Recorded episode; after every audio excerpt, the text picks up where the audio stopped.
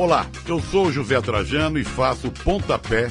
Sabia que aqui na Central 3 você não é um mero ouvinte? Nos ajudando a partir de 14 reais através do Apoia-se. Você se torna membro do Clube Central 3, onde concorre a prêmios exclusivos, além de participar de um grupo de discussão sobre o conteúdo dos nossos podcasts.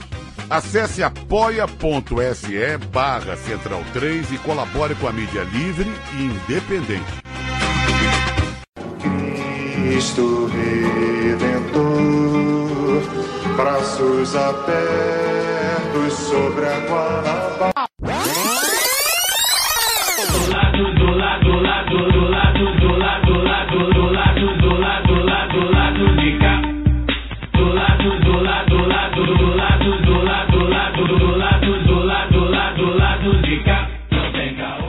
Olá, ouvintes da Central 3. Hoje é quinta-feira, dia 6 de agosto de 2020 e está no ar o lado B do Rio número 160. Eu sou Alciso Canete, diretamente do estúdio virtual Lélia Gonzalez e dou meu olá aos amigos painelistas de sempre. Olá, Fagner Torres. Olá, bom dia, boa tarde, boa noite a todos que estão aqui nessa gravação, os ouvintes que estão ansiosos por essa edição 160 especialíssima com convidado especial que é o professor Silvio Almeida, uma pessoa com quem nós temos referência né, já há muito tempo. Eu sou um leitor do professor Silvio já desde algum, alguns anos atrás do, dos textos dele no site da editora Boitempo e hoje a gente tem aqui a honra de estar recebendo ele para poder a gente bater um papo tão importante sobre coisas tão importantes que estão acontecendo no Brasil e no mundo. Né? Antes de mais nada, vou tentar ser breve, mas eu tenho algum pelo menos dois ou três recados para poder dar aqui é, nessa abertura. Eu quero agradecer o companheiro, amigo é, João Leonardo Medeiros, né, nosso amigo professor da UF, é, professor de economia, marxista lá da UF, pela mediação que fez com o Silvio para a gente poder gravar esse programa. O João, que já foi convidado do programa do lado B, quem quiser procurar aí no feed, dar uma vasculhada. Em 2019, se não me engano, 2018, o João esteve com a gente, né? E aproveitar para poder divulgar o evento que ele está na organização, junto com outros amigos, professores, companheiros, lá no NIEP Marx, né, é, o evento Marx e o Marxismo 2020, que vai, tá, vai ser realizado em formato virtual, e o tema desse ano é o capitalismo em barbárie, neoliberalismo, fascismo e conservadorismo. Né? As inscrições para o curso já estão abertas lá no site www.niepmarx.blog.br. Né? As aulas serão virtuais e vai acontecer entre o dia 24 e o dia 27 de agosto. É... Bom, o curso é gratuito. O João pediu para avisar que já tem mais de mil inscrições e ele está segurando mesmo só essa divulgação que a gente está fazendo no lado B para poder, acho que encerrar as inscrições, porque tem muita gente procurando. Então, os amigos interessados, ouvintes no curso, entra lá no niepmarx.blog.br, vê as informações, faz a inscrição gratuita, só confera, né? O João está na coordenação desse trabalho, é, e aí está dado o recado. E o segundo recado que eu tenho para dar é que, infelizmente, nós estamos gravando hoje o programa, né? Eu venho falando ao longo das semanas que nada é, nesse momento é mais importante do que a nossa saúde, né? E a gente vem vencendo aí, ah, ainda bem, semana a semana, é, nos mantendo saudáveis é, e fazendo o lado B. Nesse momento, é, o Brasil alcançou a terrível marca de 98 mil 493 é, pessoas mortas pela Covid-19. Né? Tudo indica, o programa vai ao ar à sexta, tudo indica que no dia que o programa for ao ar, a gente pode vir a bater a primeira centena de milhares de pessoas mortas. Se não for na sexta, vai ser no sábado, com certeza. Né? Ah, uma marca terrível, uma marca sem precedentes. É, eu realmente não quero me alongar muito, porque eu acho que isso é tema, inclusive, para o pro professor Silvio é, poder falar, mas especificamente hoje na data de hoje e que nós estamos gravando, foi 1.237 pessoas mortas pelo coronavírus, o que é terrível, dramático e inaceitável. É, e uma dessas pessoas mortas pelo coronavírus, eu quero falar rapidamente também sobre ela.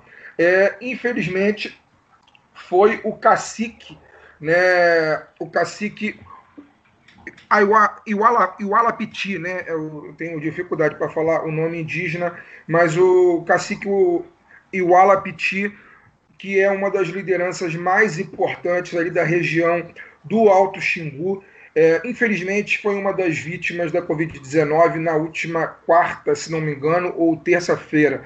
Ele que tinha 71 anos, era uma das lideranças indígenas mais importantes do país. É, eu vi muita gente import, é, importante lamentando a morte dele. É, era uma referência no movimento indígena brasileiro. E é sempre bom lembrar que na presidência da República nós temos hoje um cidadão que apenas 11 anos após a Constituição Cidadã de 1988, utilizou do espaço da Câmara dos Deputados para declarar que um dos erros do Brasil era não ter exterminado os seus indígenas como os Estados Unidos fez. Né? Esse sujeito hoje é presidente da República e ele claramente tem como projeto também, entre outros projetos, ele tem como projeto o extermínio da população indígena dos nossos povos originários. Né?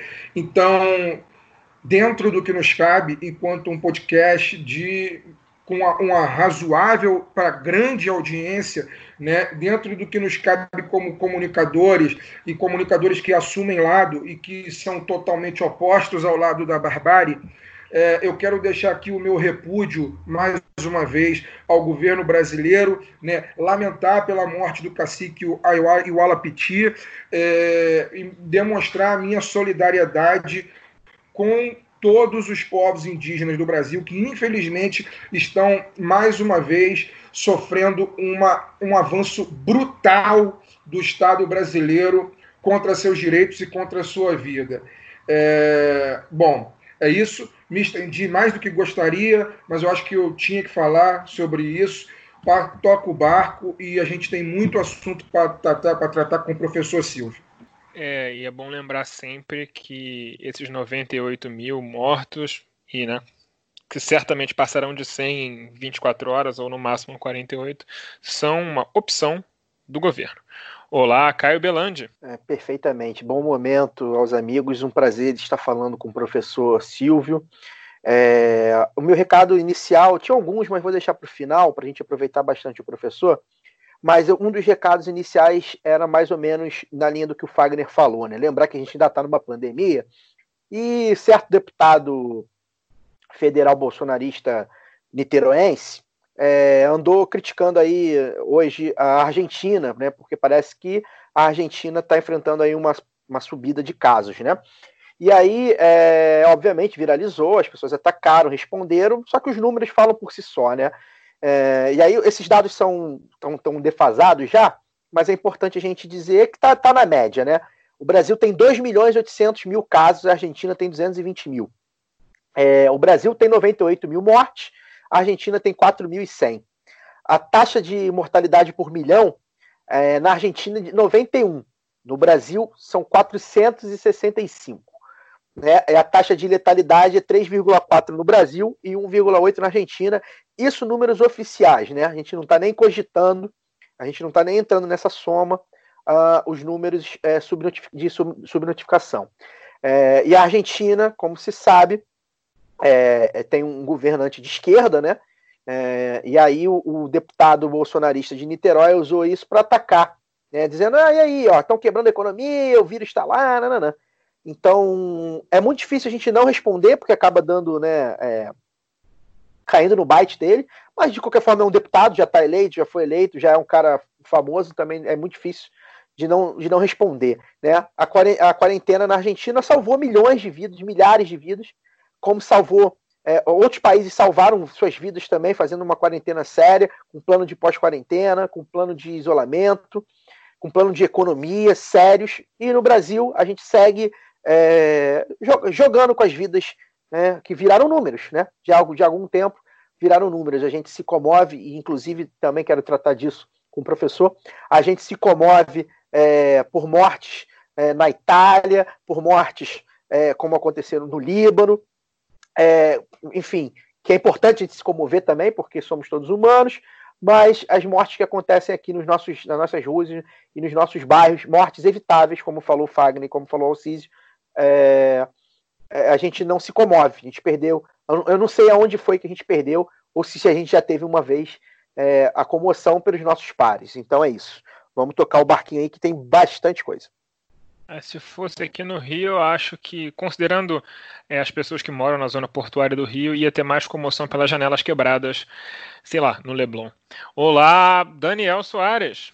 Boa noite a todos. 21 primeiro programa de quarentena, né? Estava olhando aqui que começamos no 140, e lá em março já estamos no 160. E já que temos muito assunto para tratar com o professor Silvio, vamos diretamente a ele. Daniel é o meu panelista preferido por causa disso. Antes de chegar no papo com um convidado, vamos aos nossos reclames. Agora os reclames do lado B estão no formato vinheta para facilitar a nossa vida enquanto gravamos à distância. Então vamos ao que importa. O 20 do lado B do Rio tem 10% de desconto nas compras do site Veste Esquerda. Basta usar o código promocional lado B e você vai ter acesso a 10% de desconto em todas as camisas do site. Acesse vesteesquerda.com.br e compre uma camisa bacana para você ficar em casa. O segundo recado muito importante é participe do financiamento coletivo do lado B do Rio no Padrim. A partir de R$ reais por mês, você colabora com a produção de mais conteúdo nas nossas plataformas. Acesse padrim.com.br barra do Rio e confira as faixas, metas e recompensas. Caso você prefira fazer pelo PicPay, não tem problema porque nós estamos lá também. Acesse o seu PicPay e procure por lá do B do Rio e todas essas mesmas faixas de assinatura que estão no Padrim também estão disponíveis por lá. Esse financiamento é muito importante para nós, uma vez que, diferente do YouTube, no mundo do podcast, ter ouvinte, ter download, ter assinaturas do, do feed não nos rende um centavo. E para ter jornalismo de qualidade, nós precisamos de sua ajuda. Agora vamos para o programa, que é isso que importa. Corta para o Císio! Bom, hoje temos o prazer de receber uma das cabeças mais brilhantes da atualidade, o jurista, filósofo, escritor e professor Silvio Almeida. Bem-vindo, professor. Olá, muito obrigado. Obrigado pelo convite. Estou muito feliz de compartilhar esse momento com vocês, apesar da tristeza apesar da tragédia que estamos vivendo, é sempre bom estar entre amigos, entre companheiros. É, espero que hoje nós possamos refletir sobre quais as possibilidades da gente construir um mundo melhor. Mas é um prazer estar aqui, quero reiterar. Bom, tributarista que você é, é deve certamente estar acompanhando as, as propostas de Paulo Guedes, do governo Bolsonaro, para uma reforma tributária que parece ser ainda mais recessiva. A volta da CPMF, que pune muito quem ganha pouco, é, a questão das Regressiva, nas... no caso. É, regressiva, foi o que eu falei. Falou recessivo. Ah, perdão. É, mexer nas alíquotas do IR de uma maneira que pega muito pesado na classe média, classe média baixa ali, naquela classe B, classe C em especial. Professor, é, essa política tributária brasileira que sempre precisou de ser reformada para minimamente conseguir fazer com que as, as parcelas da sociedade é, paguem o seu devido né, o seu devido papel na sociedade parece estar indo cada vez mais no caminho contrário. Como você percebe isso e como você acha que isso vai impactar na sociedade caso a reforma vá para frente, pelo visto, alguma reforma vai ser feita de qualquer jeito. Bom, em primeiro lugar que quando a gente avalia, analisa e avalia as propostas de reforma tributária, é, nós temos que olhar sempre para é, a política, é fundamental. às vezes a gente quer descolar é, as propostas é, de política tributária é, das propostas da política em geral. Né? Então é sempre bom analisar isso. Então vamos verificar o seguinte: como é quem que está no poder hoje? É, quais são os grupos é, que se interessam e muito por uma reforma tributária? Quais são os problemas políticos, os conflitos políticos que existem no Brasil é, e que é, levam em conta também é, essa questão da reforma tributária? E outra coisa que, para mim, é um, é um dado absolutamente crucial: pensar a reforma tributária é pensar como é, como se dará é, a distribuição e a captura dos recursos que são produzidos pelo trabalho social. Isso é muito importante se dizer. Então, é, veja, eu é, li, li né, as, as, principais questões relacionadas à reforma tributária, é, juntamente com os meus sócios, que também é, que nós trabalhamos né, com isso, e a conclusão que se chega é que é uma reforma tributária que aprofunda ainda mais as desigualdades sociais no Brasil. É uma reforma tributária para manter certos grupos no poder, uma reforma tributária que potencializa a captura do orçamento público, que potencializa ainda mais a desigualdade social e econômica brasileira, extraindo dos mais pobres ou dos trabalhadores e trabalhadoras os recursos do seu trabalho, deixando praticamente intactos os recursos, os rendimentos, o patrimônio é, daqueles que mais ganham, do, dos, dos donos do capital financeiro e, enfim, é, dos grandes proprietários. E essa é a tônica do Brasil. Então, ou seja, o que eu quero dizer é, quando a gente olha é, política tributária, não podemos esquecer que estamos falando de política e, portanto, estamos falando de conflito. E falar de conflito é entender como é o jogo posicional é, da sociedade brasileira em relação aos grandes temas.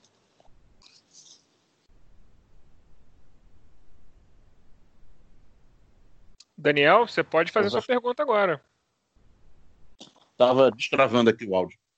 É, professor, você, já começamos o programa aqui com uma pequena e sucinta aula de economia política, né? Porque a questão é a captura dos recursos da, da sociedade e sua distribuição pelo Estado e a disputa política, que é a distribuição é, desses recursos pelo Estado. É, nesse, nesse cenário, professor, qual o papel da, das políticas de austeridade orçamentária na sociedade diante numa situação, digamos, de condições normais de temperatura e pressão e ainda mais em uma pandemia? Hum. Então, eu, eu, esses dias, vocês devem ter acompanhado, eu falei sobre política de austeridade, na, falei no programa Roda Viva, né? Falei coisa de é, praticamente um mês atrás, e alguns economistas ficaram meio bravos. Né? Aliás, eu tenho notado um fenômeno bem interessante. É, toda vez que você faz uma crítica à postura, certas posturas, né, é, liberais, de um certo espectro do liberalismo, ou ser mais preciso do neoliberalismo, há uma reação quase que de grupo e uma reação violenta.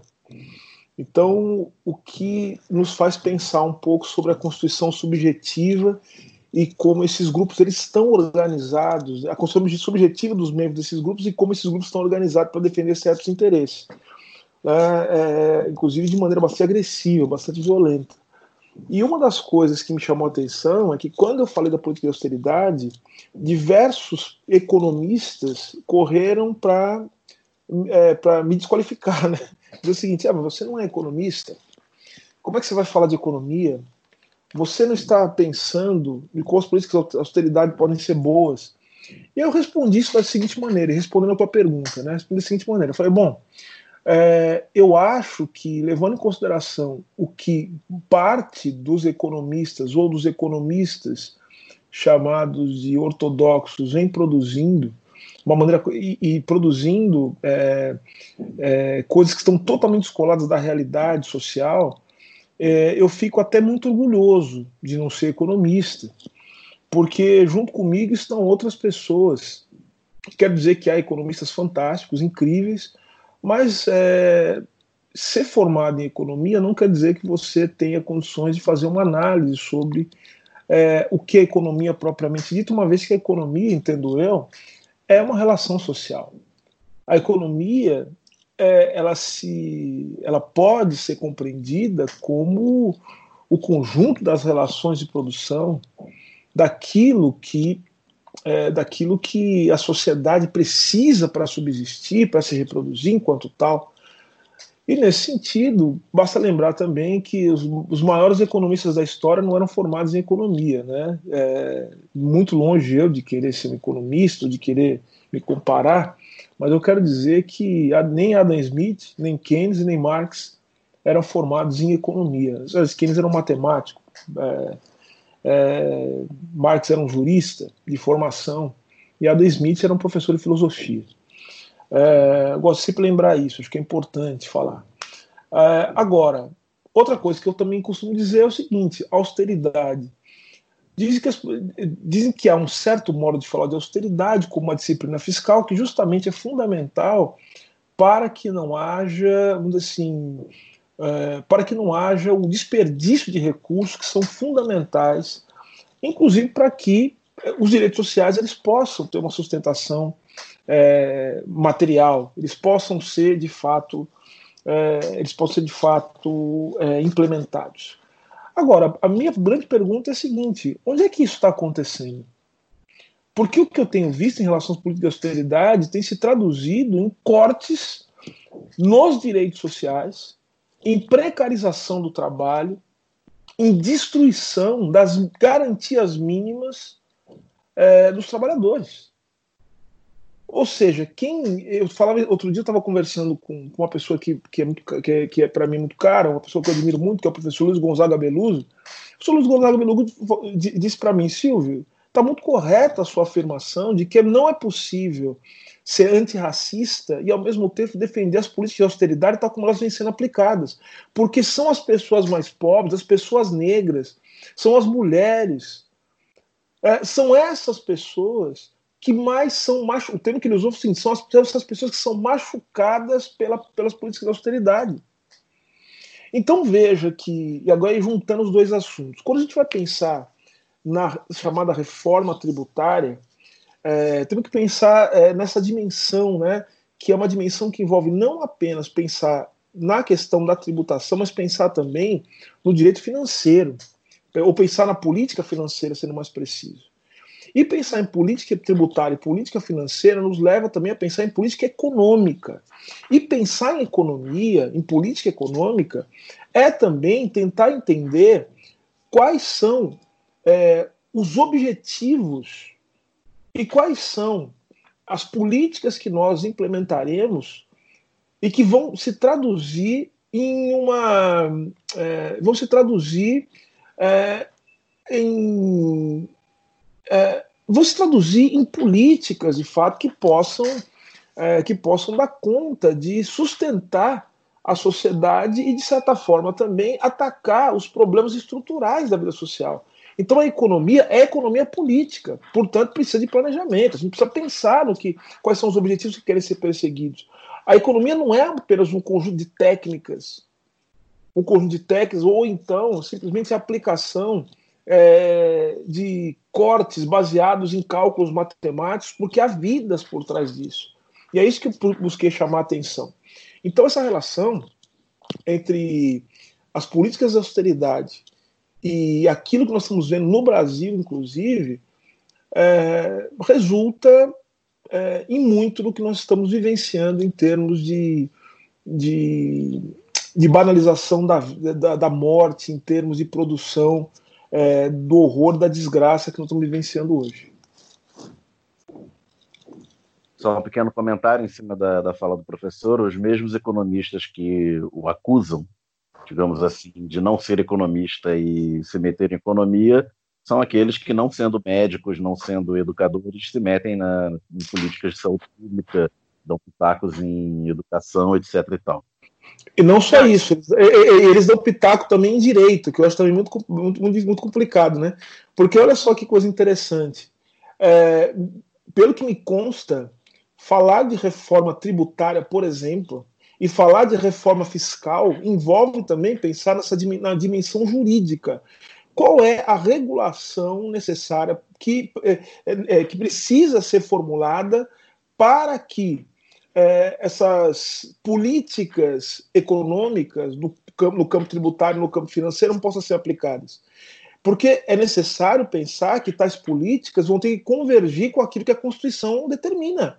Então, ou seja, como é que você vai pensar em aplicar políticas econômicas que é, solapam, que são contrárias aos direitos e garantias fundamentais? Esse é o ponto fundamental. Então, ou seja, eles estão se metendo também em coisas que não vou dizer que eles não conheçam, mas coisas que eles ignoram, que são os direitos fundamentais.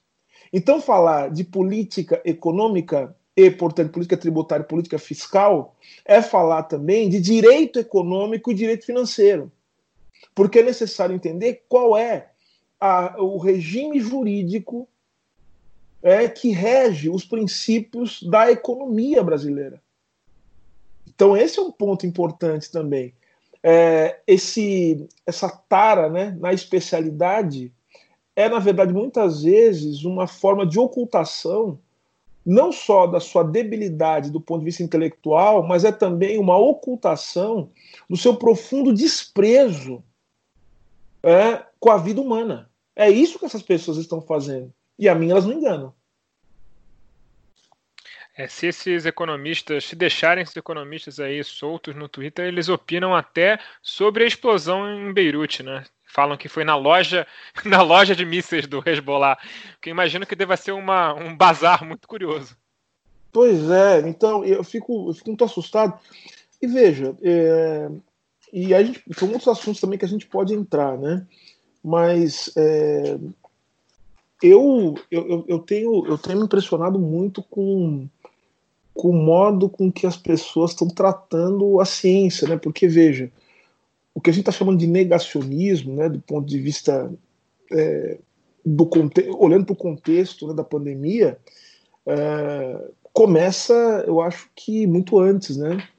Ele começa quando a gente vai degradando é, os mínimos compromissos que nós temos que ter com a realidade, por mais que existam de formas diversas de ver ciência, existam é, existe uma profusão de métodos, tem um debate em torno é, das teorias científicas, de como é, é qual é o caminho mais apropriado para se chegar à verdade, mas agora o que a gente está vendo é um opinionismo né, disfarçado de especialização. Ou seja, o desprezo à vida social, gente falando sobre.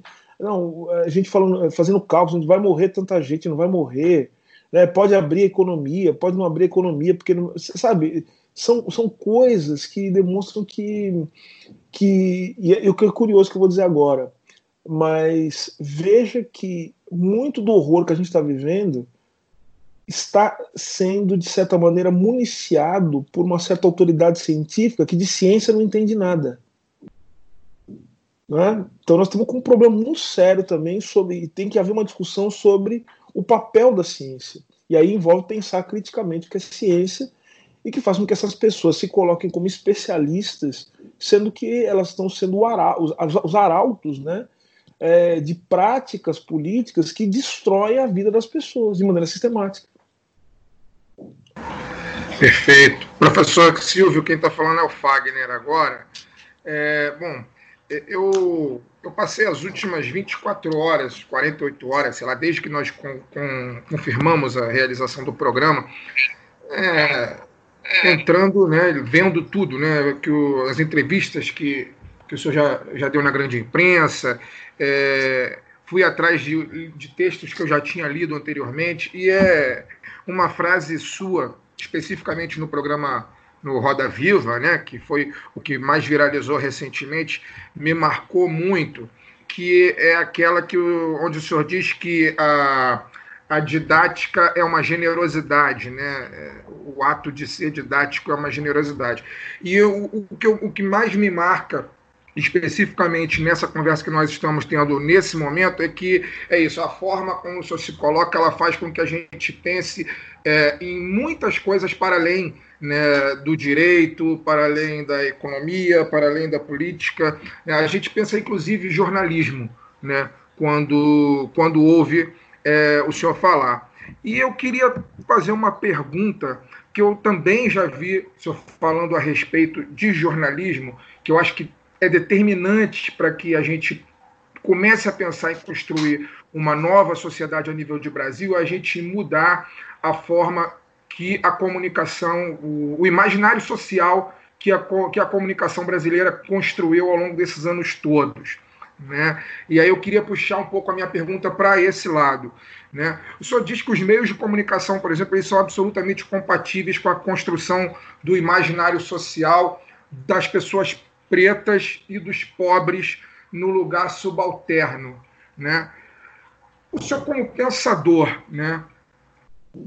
O que, que o senhor pensa que deveria ser, como que deveria ser feito essa mudança nos meios de comunicação de uma maneira geral, para que a nossa sociedade, a sociedade brasileira, seja no futuro mais igualitária, né? De modo que os trabalhadores tenham sua consciência de classe, né? De modo que os negros tenham a consciência né, do, sobre o racismo, é, entre outras questões que eu acho que, no caso do Brasil, o meio de comunicação faz, os meios de comunicação tentam, de certa forma, velar em, em, em nome de uma suposta é, cordialidade, em nome de uma suposta democracia, em nome de, enfim, nome que queiram dar.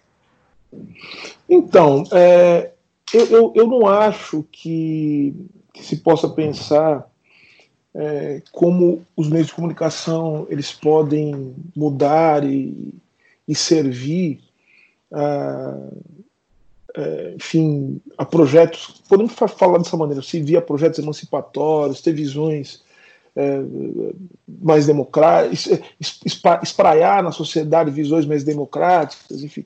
Eu não consigo descolar essa possibilidade de mudança na forma que os meios de comunicação, principalmente os de massa, é, e da chamada grande mídia, da forma como eles atuam, sem pensar numa mudança da sociedade de uma forma geral. Então, quer dizer, acho que é o contrário, né? Ou melhor do que eu falo de contrário, acho que são coisas que, que estão em relação dialética, vamos falar dessa maneira. Agora, vamos esquecer que quando a gente fala de meio de comunicação, falamos da, da, da, dos meios de comunicação de massa, da grande imprensa, nós estamos falando é, de, de grupos, de companhias, e essas companhias são instituições e têm relações sociais.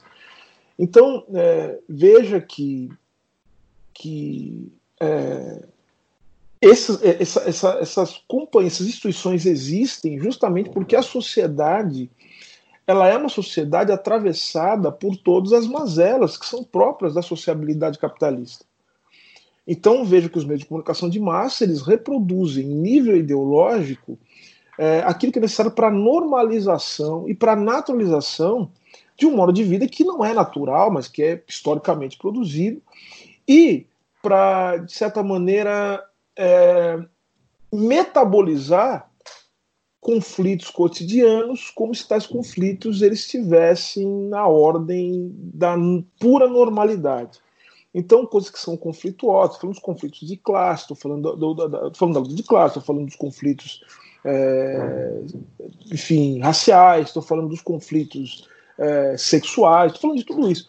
Então, veja que você, os meios de comunicação, eles vão criando é, um imaginário em que tais conflitos, que são conflitos que refletem as contradições da sociedade que nós vivemos, eles vão sendo, vamos dizer assim, é, engolidos, engolfados, naturalizados, digeridos, deglutidos, como se normais fossem. Então eu não vejo é, como esses meios de comunicação é, eles podem, é, de uma maneira geral, desempenhar um papel, um papel libertador. Agora, isso não quer dizer que não haja espaços, fissuras, frestas para que se apresentem possibilidades outras, isso acontece o tempo todo, e que essas possibilidades elas não possam vir um dia a, a, é, a se colocar dentro de um processo que tem que ser um processo de uma transformação maior. Vou dar um exemplo aqui para você. Ó, o que, o que a gente está fazendo agora? A gente está num podcast em que nós estamos colocando algumas questões aqui que certamente não são questões que a gente vai ver, por exemplo, no Jornal Nacional. A gente não vai ver um debate como esse. A gente dificilmente vai ver um debate como esse mesmo nos programas de debate. Né? Assim, dificilmente você vai ter um o grande debate se você concorda comigo, se você concorda comigo que não é isso aqui. Na verdade, eu já falei isso outras vezes, o grande debate, né, essa coisa de colocar pessoas, grande debate, outros programas de debate também, colocam pessoas né, é, com posições que muitas vezes não são divergentes, elas são divergentes no, no fundo, né, são posições que divergem é, de maneira aparente, ou então pessoas com posições que seriam posições razoáveis e outra uma pessoa com uma posição absolutamente absurda e que vai ser vai ter a sua, a sua, o seu absurdo validado justamente por conta daquele ambiente é, que é um ambiente de validação daquilo que é dito e enfim daquilo que é produzido a partir daquela dinâmica então eu acho que é, há iniciativas, há ideias, há possibilidades de apresentar visões alternativas e de nos comunicarmos com as pessoas de maneira diferente. Agora, qual que é, qual que é o nosso problema? Nosso problema é um problema político, porque veja, a comunicação tem que ser pensada também no seu nível político, quando eu falo de, falando de poder. Então, é, algo que eu costumo sempre dizer, e o professor Alisson Mascaro também, meu querido, ele costuma também repetir, né? É, a gente tem um discurso lindíssimo, os programas que vocês fazem são programas lindíssimos, são maravilhosos.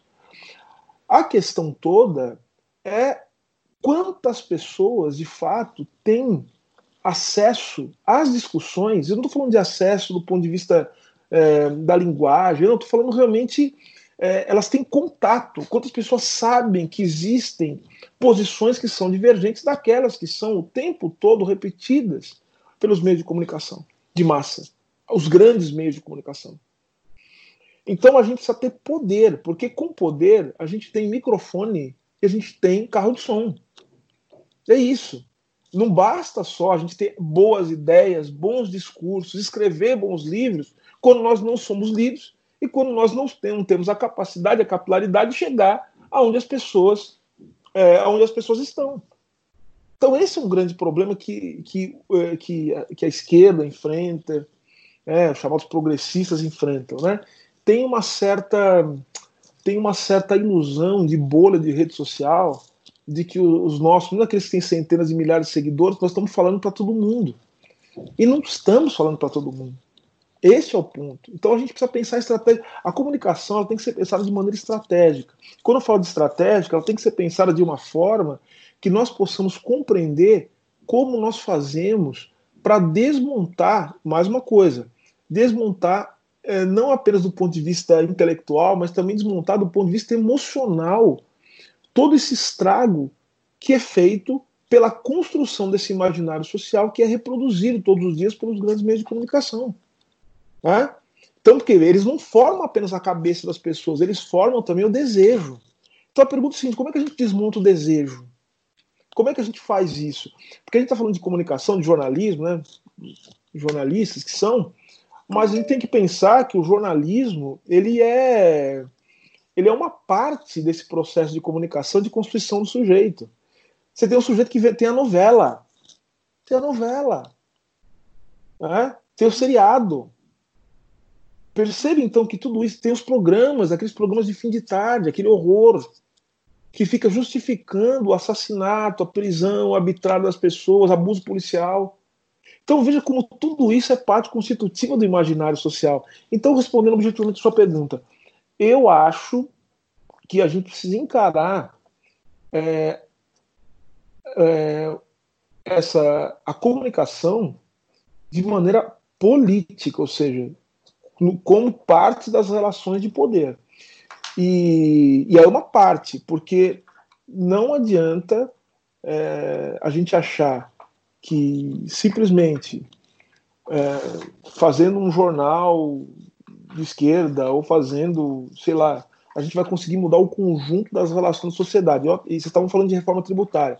Veja, eu estou cansado de ver gente pobre, gente pobre, miserável, é, muito sentida e muito chateada é, porque é, eles estão com medo do, do imposto sobre grandes fortunas. Gente pobre, que não tem absolutamente nada. Pessoas com medo de mudança na tabela do imposto de renda. Eu entendo até o medo, porque na verdade essas coisas são feitas para capturar salário, para capturar coisa de classe média, não dos, dos ricos. É, veja, esse é o ponto. Mas veja só, existe toda uma um imaginário social de que é, o, o, o, ato de tributar por si só ele já é um ato injusto, ele é uma coisa do mal. Né? Então veja, não, as pessoas não ficam pensando isso de uma hora para outra.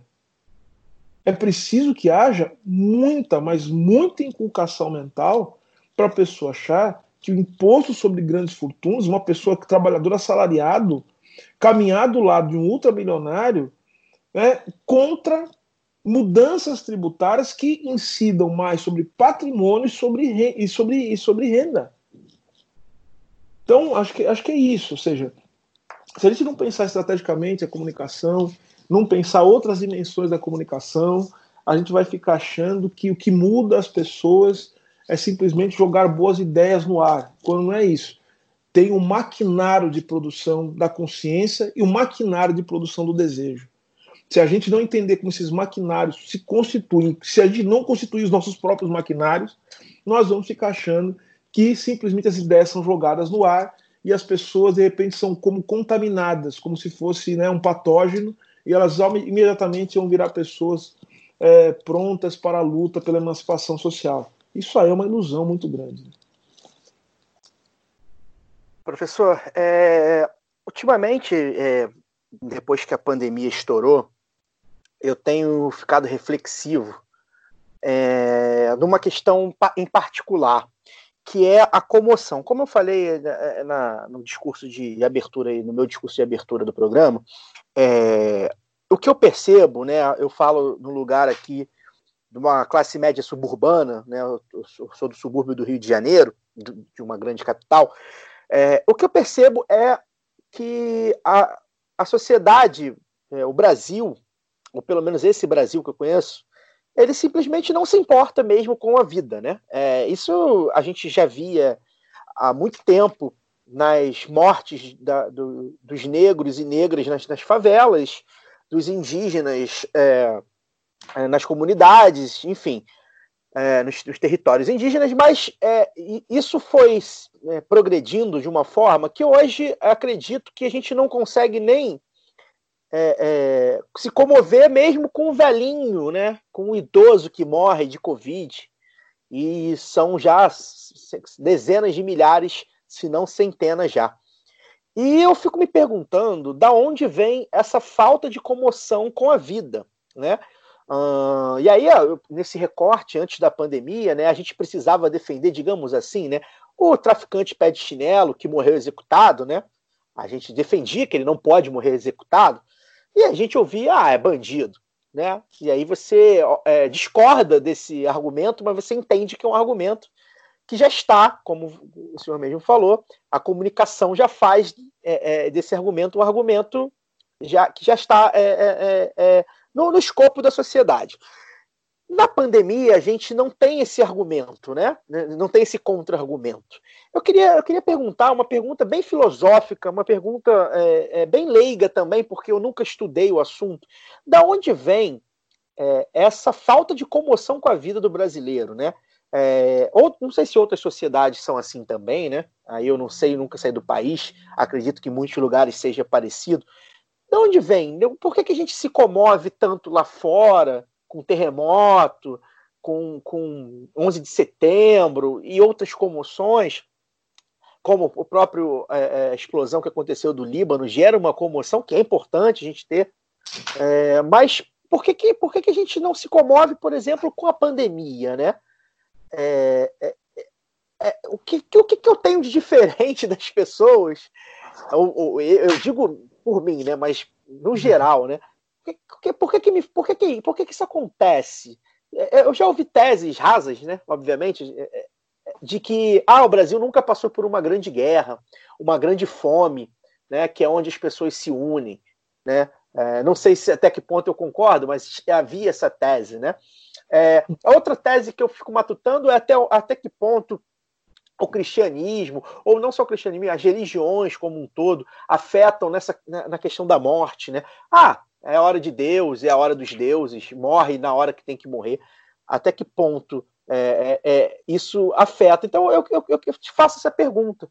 É, gente, de fato, a gente não tem, como sociedade, essa comoção, é, e por quê? Olha, eu, eu, eu começo por um ponto que você colocou. Eu acho que desgraça não une ninguém. Eu acho que desgraça é só desgraça. Assim, inclusive é um fator que um fator que, que leva é, a uma potencialização da banalização da morte, é, que leva cada vez mais à desconsideração e à desvalorização da vida.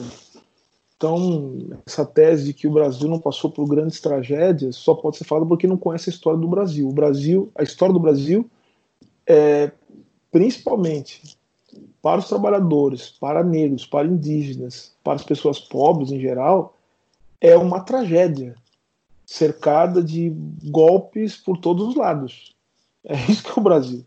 O Brasil é uma tragédia em termos sociais, em termos institucionais, em termos políticos. Né?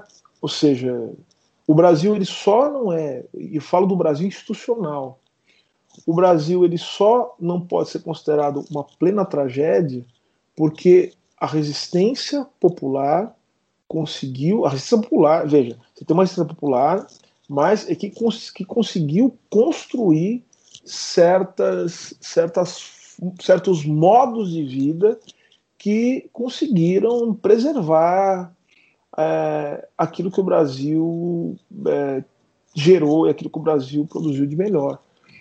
Então, veja, quem diz que o Brasil nunca vivenciou grandes traumas e tragédias não está levando em consideração, e esse é o ponto que a gente tem que colocar, o que foi a escravidão. A escravidão é um trauma.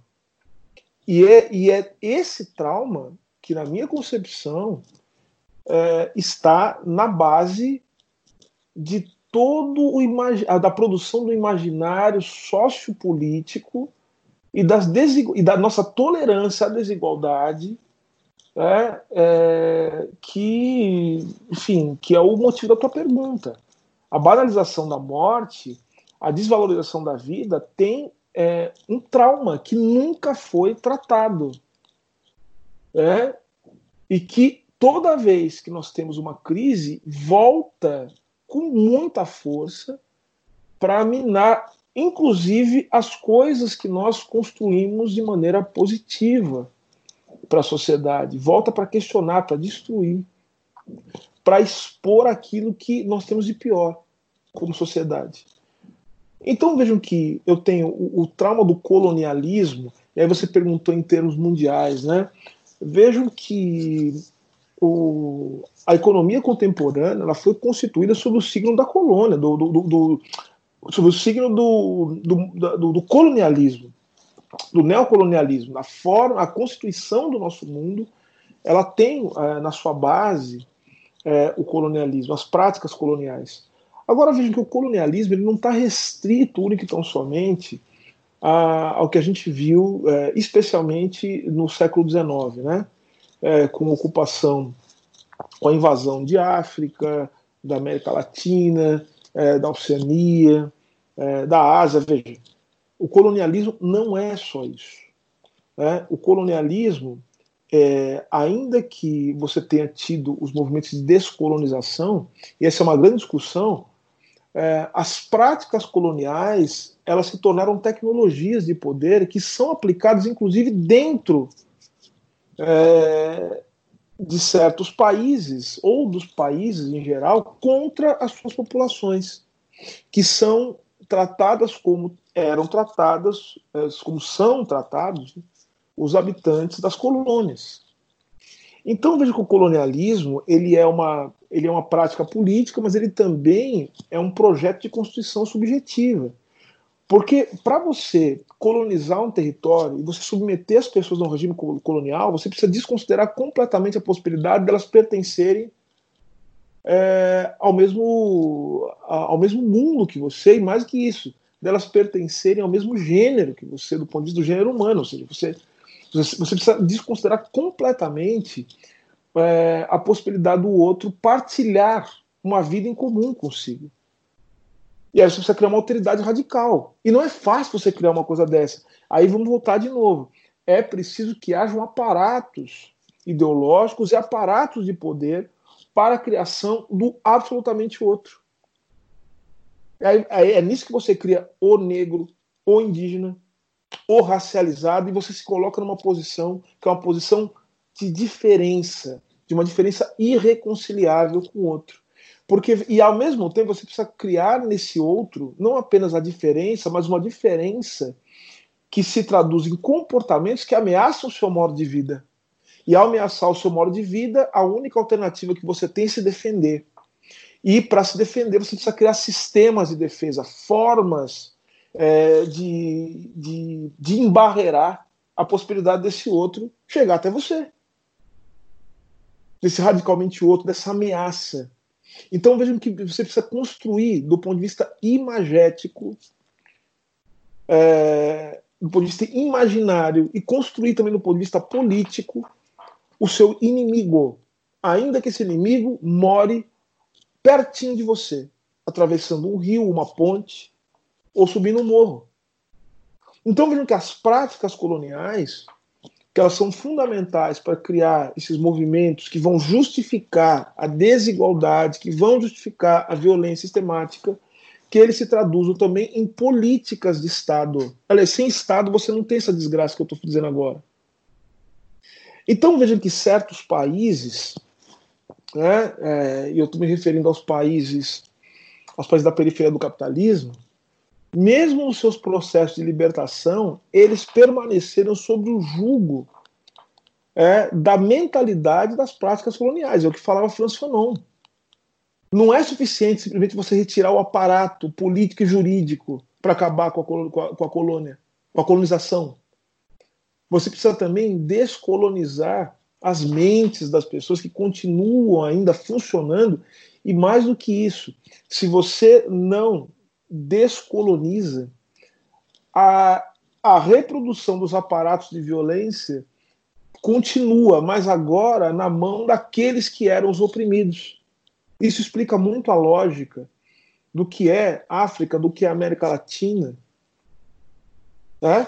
Então veja só. É, então que você, o que, é, a valoriza, você falou de valorização da vida, né? Porque a gente, a gente, a gente não valoriza a vida. É, veja, a vida é aquilo que nós damos significado. Uma vida não tem. A gente pode até falar do ponto de vista religioso que as vidas têm valor em si. Só que veja que, mesmo no campo da religião, isso tem que ser construído como discurso, tem que ser construído como política. Isso tem que ser passado para outras pessoas.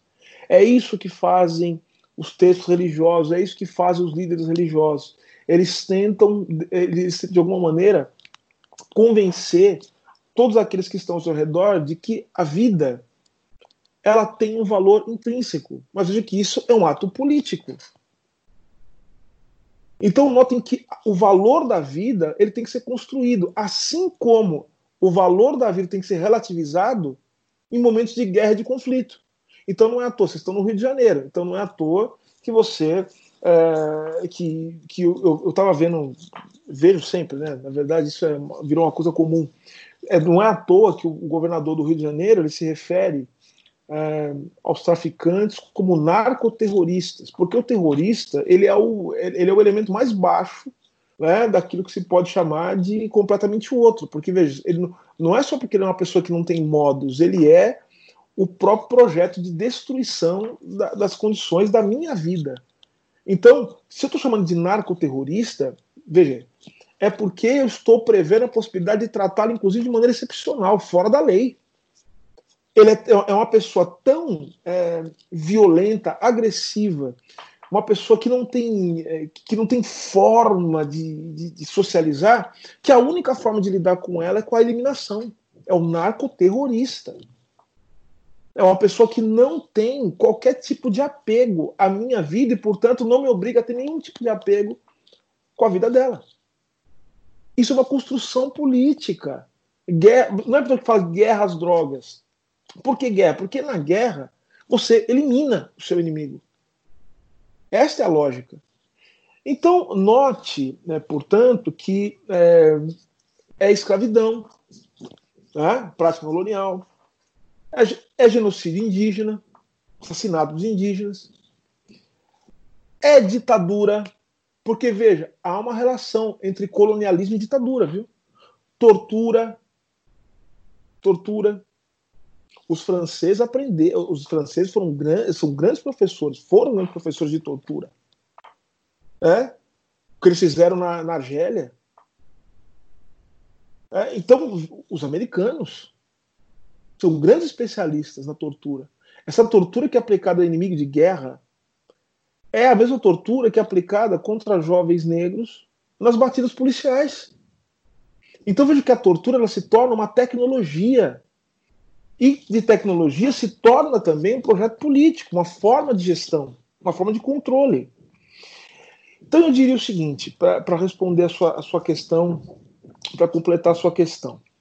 É, mais do que uma desvalorização da vida, uma banalização da morte ou do mal, nós temos um regozijo da morte, é um gozo de morte.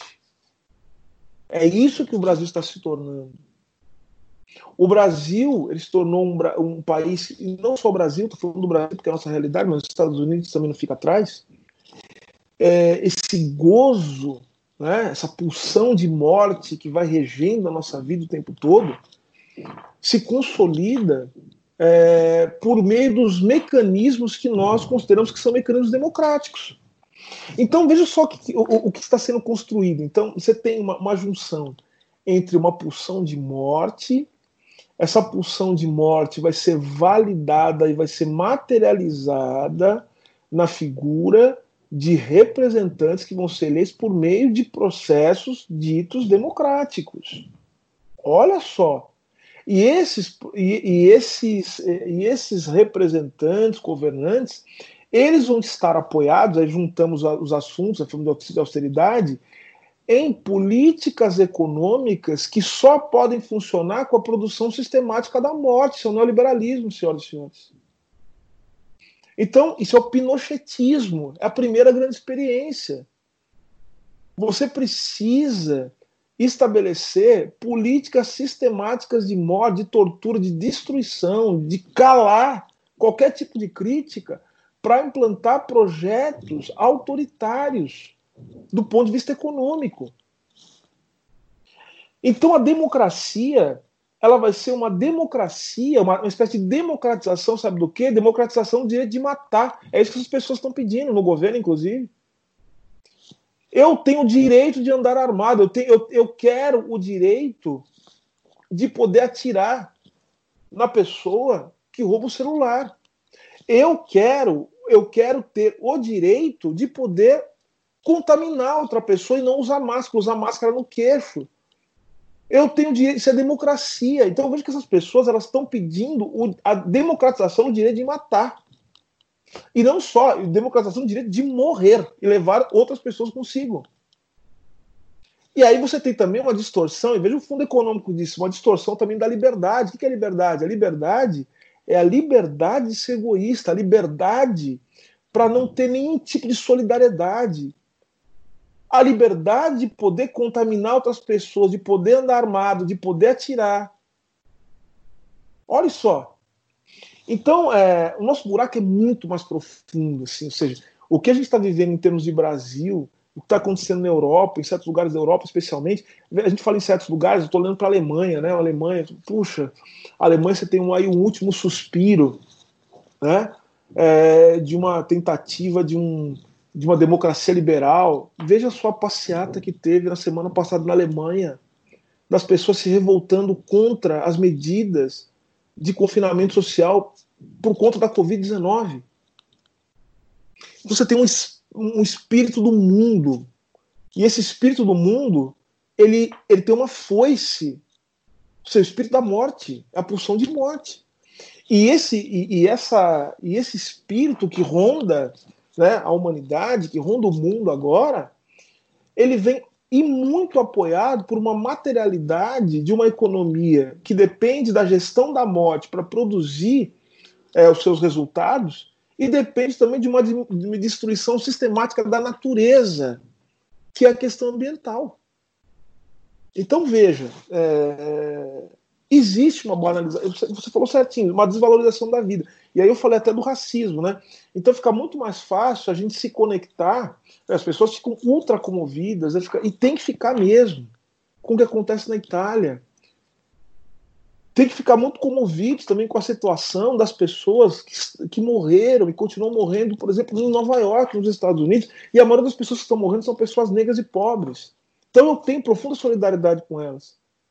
Mas você veja, é, essa solidariedade ela também é relativa, portanto ela é politicamente direcionada, porque eu identifico ou eu não, no caso que eu sou um homem negro, né, não e tenho solidariedade, tenho amigos na Itália, tenho solidariedade profunda com os italianos, com os trabalhadores italianos do mundo inteiro, aliás, muito mais solidariedade com os trabalhadores, com os povos italianos do que com qualquer é, plantador de soja no Brasil, você não tem dúvida disso, brasileiro. Mas saiba que é, essa solidariedade ela se dá também por conta de uma coisa que chama racismo. Racismo. Mesmo quem, mesmo quem não seria branco em qualquer outro lugar do mundo, só é branco aqui no Brasil, para ser branco vai ter, vai ter que de alguma maneira bater continência ou prestar solidariedade para quem é branco na Europa ou nos Estados Unidos. Então é uma tentativa, uma mendicância, uma humilhação pelo status de ser branco. Então eu falo para os meus amigos, inclusive, eu falo assim: ser branco na periferia do capitalismo é uma desgraça profunda.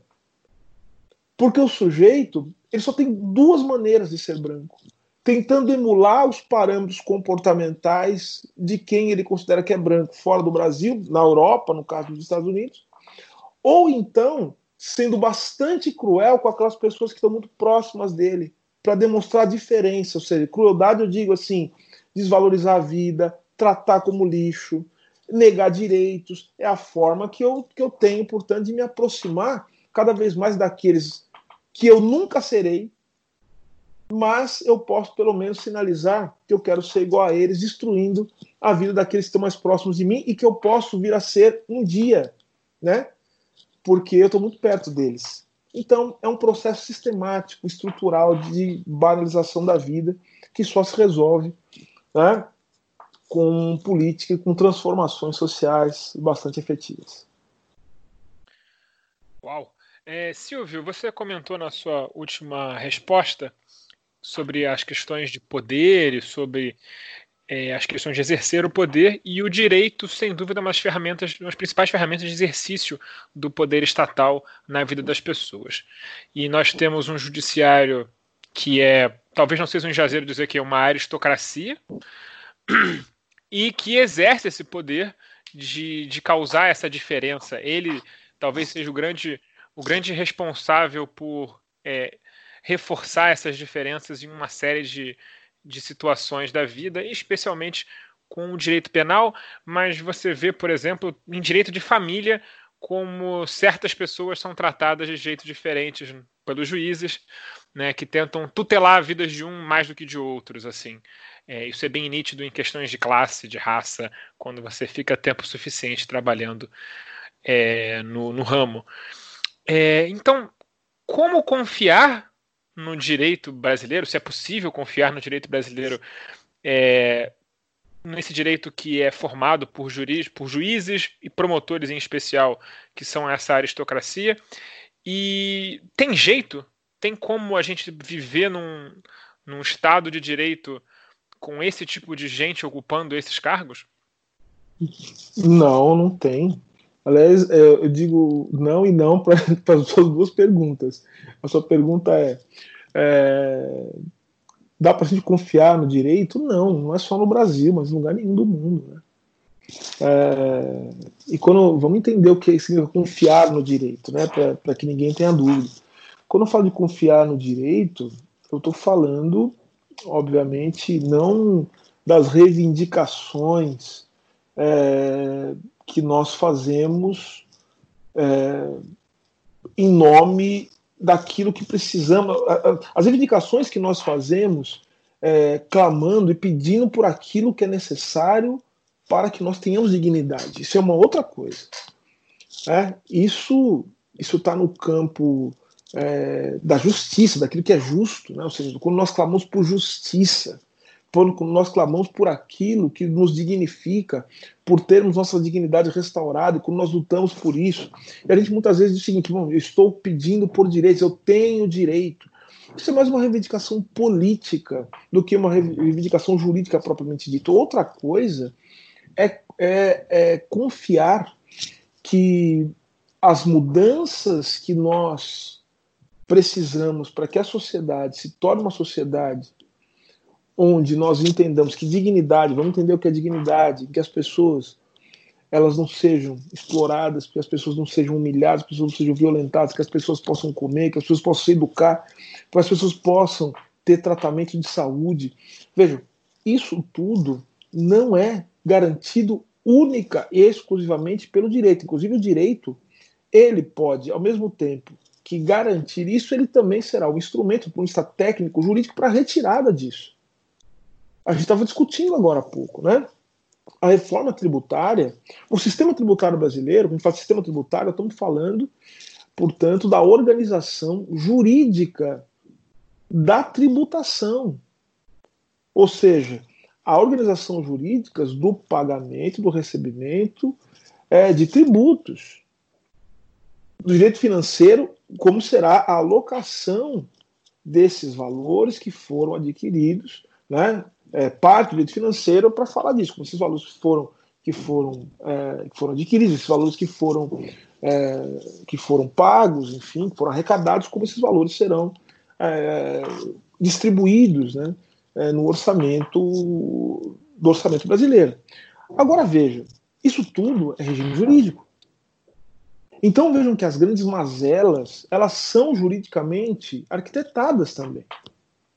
É isso que eu quero chamar a atenção. Então, falar, está, ah, estou clamando por Estado de Direito.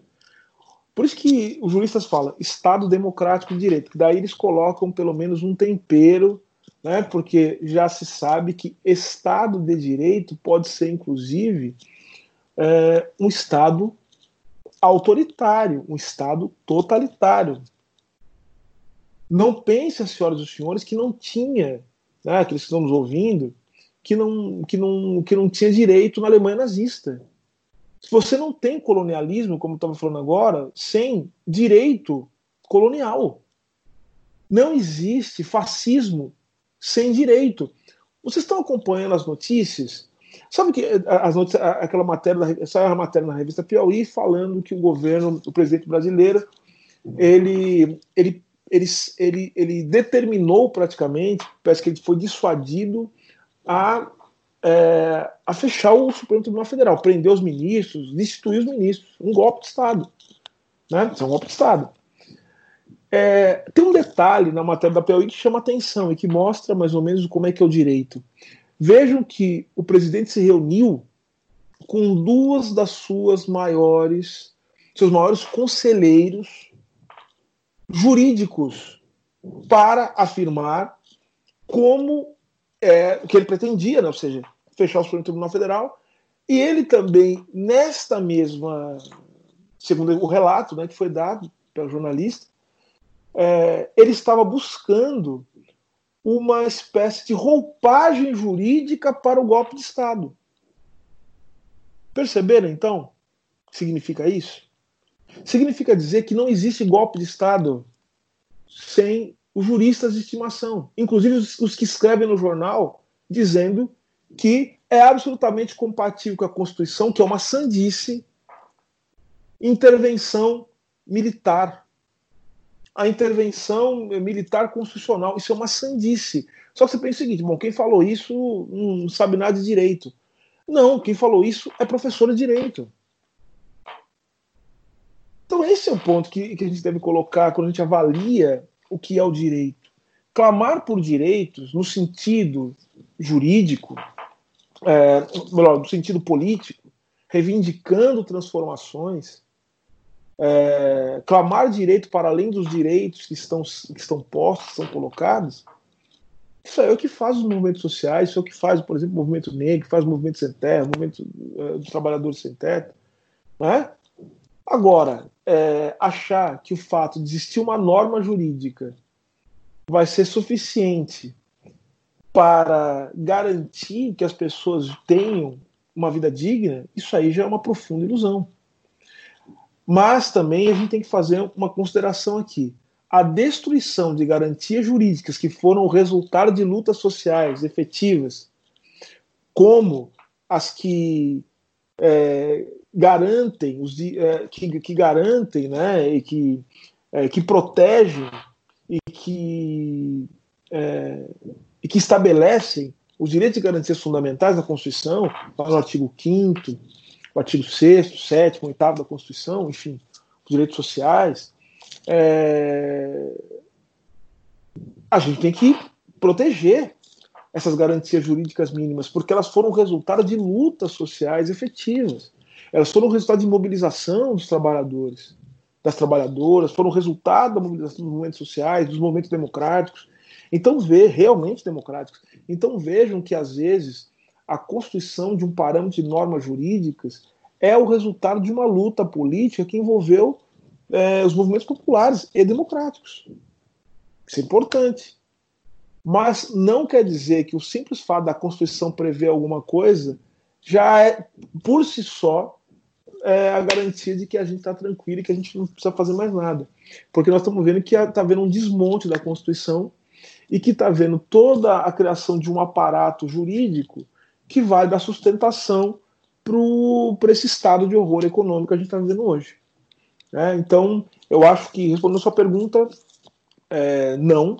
Em relação ao juiz, ao judiciário, o judiciário é um retrato dessa sociedade que eu descrevi agora há pouco, que não curou os seus traumas fundamentais. Ou seja, uma sociedade que, mesmo com o fim da escravidão, do ponto de vista formal, o fim é, da economia baseado na escravidão, é, manteve relações é, de subalternidade, de violência e que importou muitas tecnologias da escravidão e constituiu, portanto, uma sociedade que é estruturada pelo racismo e pela violência racial.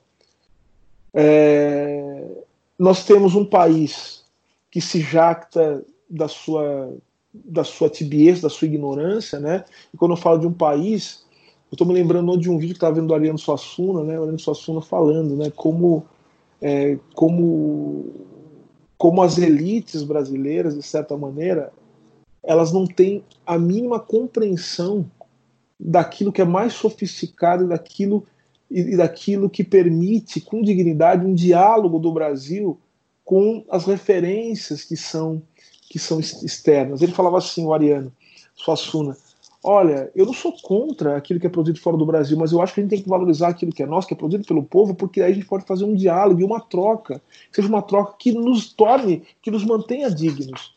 Então você tem no Brasil, quando eu falo de elites, eu tenho até dúvidas, que eu acho que o Brasil nem tem elite. O Brasil tem gente com dinheiro e gente com poder político. Porque a elite, eu já falei isso várias vezes, a elite está no povo, né?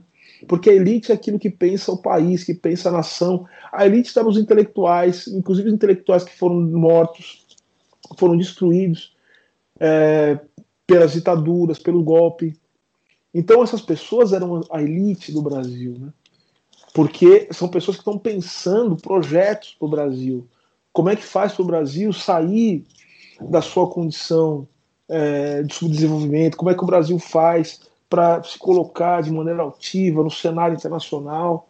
Essas pessoas foram dizimadas, foram destruídas, justamente por aqueles que têm poder, por aqueles que têm dinheiro. Então no Brasil tem um descolamento né, muito nítido entre aquilo que é elite em termos da sociologia clássica, né, dos italianos, os italianos chamavam de elite, da teoria das elites, e o que são as pessoas que têm dinheiro, que têm poder no Brasil. É, tem um descolamento, de tal sorte que a gente vê, por exemplo, e falo com muita tranquilidade, olha só quem que é elite. Você acha que o velho da van é elite no Brasil?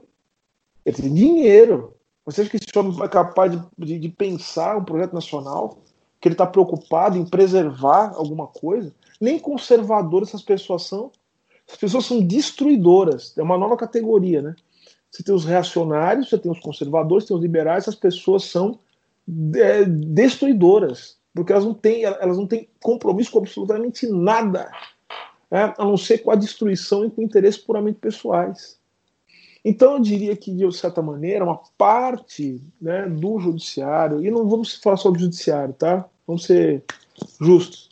Parte daqueles que são os atores do sistema de justiça, e estou me implicando porque eu sou advogado, parte do Ministério Público, da advocacia, da magistratura, né, das polícias, são pessoas que são curtidas dessa, dessa mentalidade subalterna, dessa mentalidade de desrespeito sistemático ao povo, que não, enfim, é, que se coloca como arma de destruição de massa, é, enfim, das camadas populares. Então é isso, ou seja, independentemente, e, eu tô, e olha que eu estou falando, e eu quero fazer esse, essa observação. Há pessoas sensacionais no Poder Judiciário.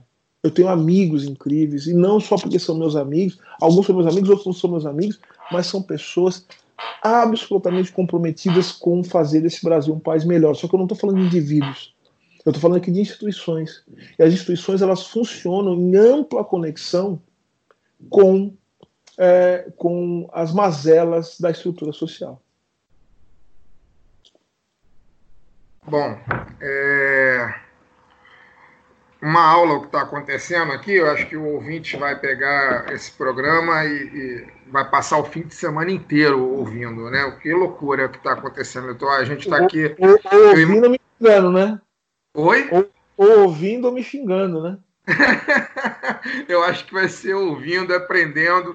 É... Estamos aqui conversando no nosso grupo de WhatsApp que estamos todos embasbacados com, com as respostas. E essa última resposta sua, professor, me trouxe dois ganchos. Né? É, um que o senhor falou da questão da matéria da, da, revista Piauí, né? E aí é sempre bom frisar. A gente coloca é, o lado B do Rio como, como um podcast assumidamente parcial e, e, de esquerda e coloca a grande mídia como nossos inimigos de classe. Os interesses deles são diferentes dos nossos interesses. E não é à toa que, diante de uma matéria é, absolutamente estarrecedora, como foi essa publicada ontem da revista Piauí, né, que o, onde disse que o presidente da República estava pronto para poder encaminhar tropas do, do Exército Brasileiro em direção ao STF, para fechar o STF. Né? É, não é à toa que nenhum meio de comunicação de massa, nenhum, é, eu tive o trabalho de assistir aos telejornais da, da, da última quarta-feira e nenhum repercutiu essa matéria. Né? Se isso não é uma matéria que, que deve ser apresentada na escalada dos telejornais, dos principais telejornais do Brasil, eu não faço a menor ideia mais do que, que é notícia, se isso não for notícia. Né? Em qualquer, qualquer país minimamente é, com seu funcionamento minimamente normal, uma reportagem, uma matéria que coloque que o presidente da República esteve preparado para poder fechar o Congresso, fechar o, Supremo Tribunal Federal com, com o Exército, né, isso seria a notícia principal do dia. No entanto, nenhum, nenhum telejornal deu o devido, deu, na verdade, não é o devido, deu nenhum, ne, nenhuma importância a esse fato. É, isso diz muito sobre a nossa imprensa. Mas a minha pergunta, professor, ainda entrando nessa questão do direito, né, é, é, muito forte essa, essa resposta que, que o senhor dá, que o, o, direito, nós não devemos confiar no direito, mas eu fico pensando no futuro, eu quero ser um pouco otimista, embora seja difícil, né, mas eu costumo dizer no Twitter, já escrevi isso algumas vezes, que no meu país ideal, Silvio Almeida seria presidente da República ou, no mínimo, ministro da Justiça. Né? Mas aí eu coloco, já que eu estou diante do Silvio Almeida, eu pergunto: o Silvio Almeida é ministro da Justiça ou o Silvio Almeida presidente do Brasil? Como ele lidaria com a questão do encarceramento em massa que o Estado brasileiro promove há séculos? Bom, vamos lá. É, primeiro, como você falou assim, um país minimamente normal é, teria se chocado diante das revelações da matéria da Visa Piauí. O problema é que o normal no Brasil é justamente isso que você está vendo. Isso é normal no Brasil. Né? A gente estava falando há pouco tempo. O normal no Brasil é a banalização da morte. O normal do Brasil é uma profunda tolerância com a desigualdade, é o regozijo diante da pulsão, o regozijo da pulsão de morte, né?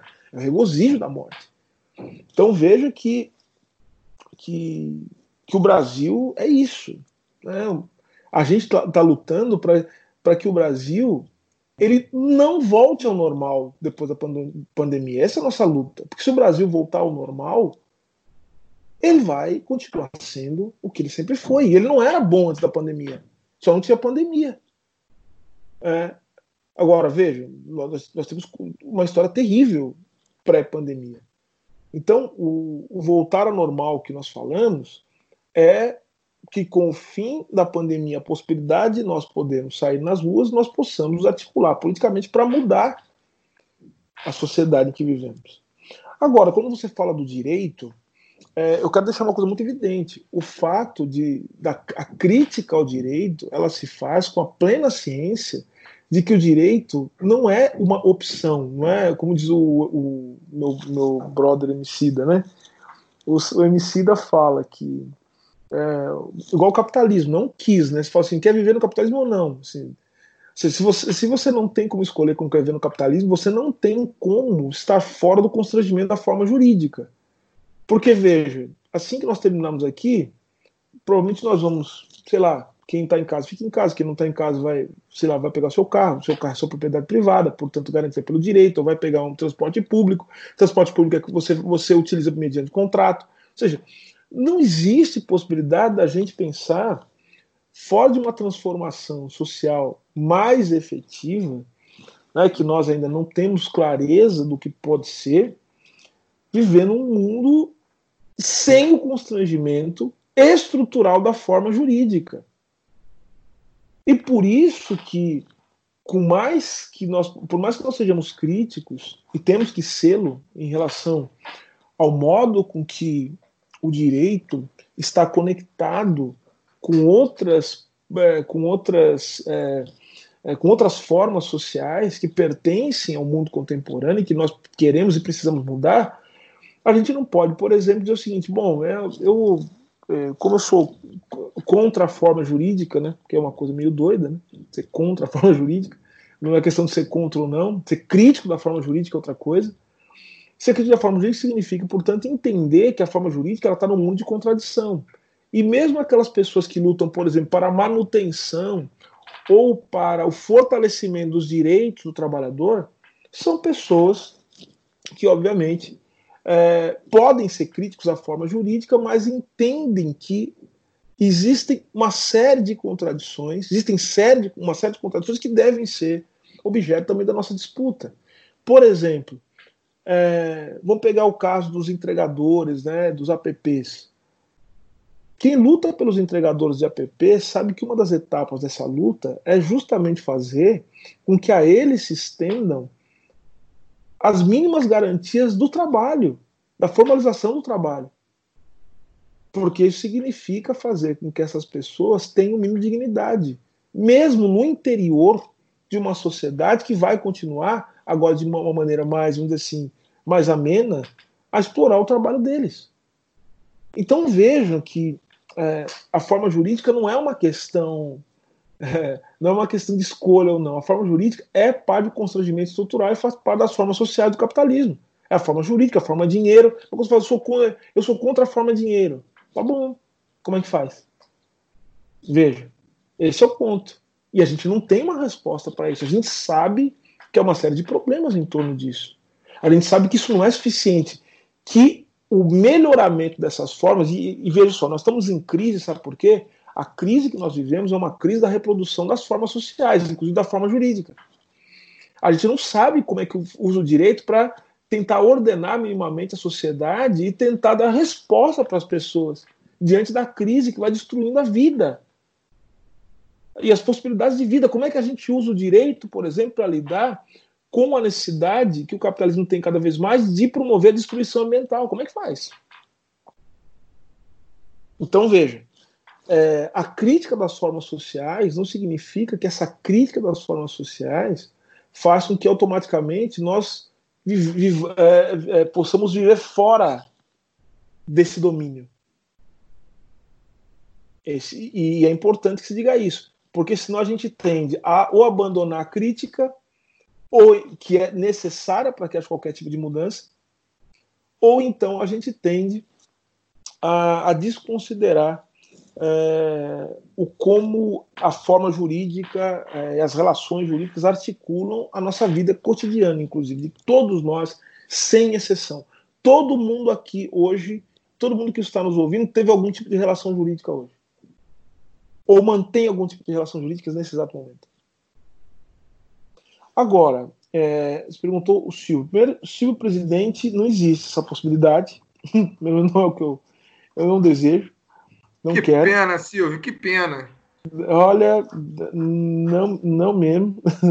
Sim, é, mas, eu, mas eu, eu repito aquilo que eu falei, eu repito aquilo que eu falei anteriormente, né? Em outra ocasião. O fato de eu não querer ser presidente não significa que eu não quero é, presidente, cargo eletivo, não significa que eu não quero fazer política com P maiúsculo e que eu não queira ajudar a formar quem será o próximo presidente ou presidenta. Isso aí eu quero fazer, eu quero ajudar a formar essa pessoa. Eu quero, eu quero ajudar a formar muita gente. Isso também é fazer política. Isso é fundamental. Ah, eu quero ajudar a pensar o, Brasil. Eu já me coloquei, eu me coloco à disposição do Brasil para pensar, ajudar a pensar, ajudar a, a, criar novas possibilidades de mundo, de país. É o que eu venho fazendo, né? Tentando fazer aqui de maneira muito enfim, muito pequena. Mas agora, é, não fugindo da sua pergunta.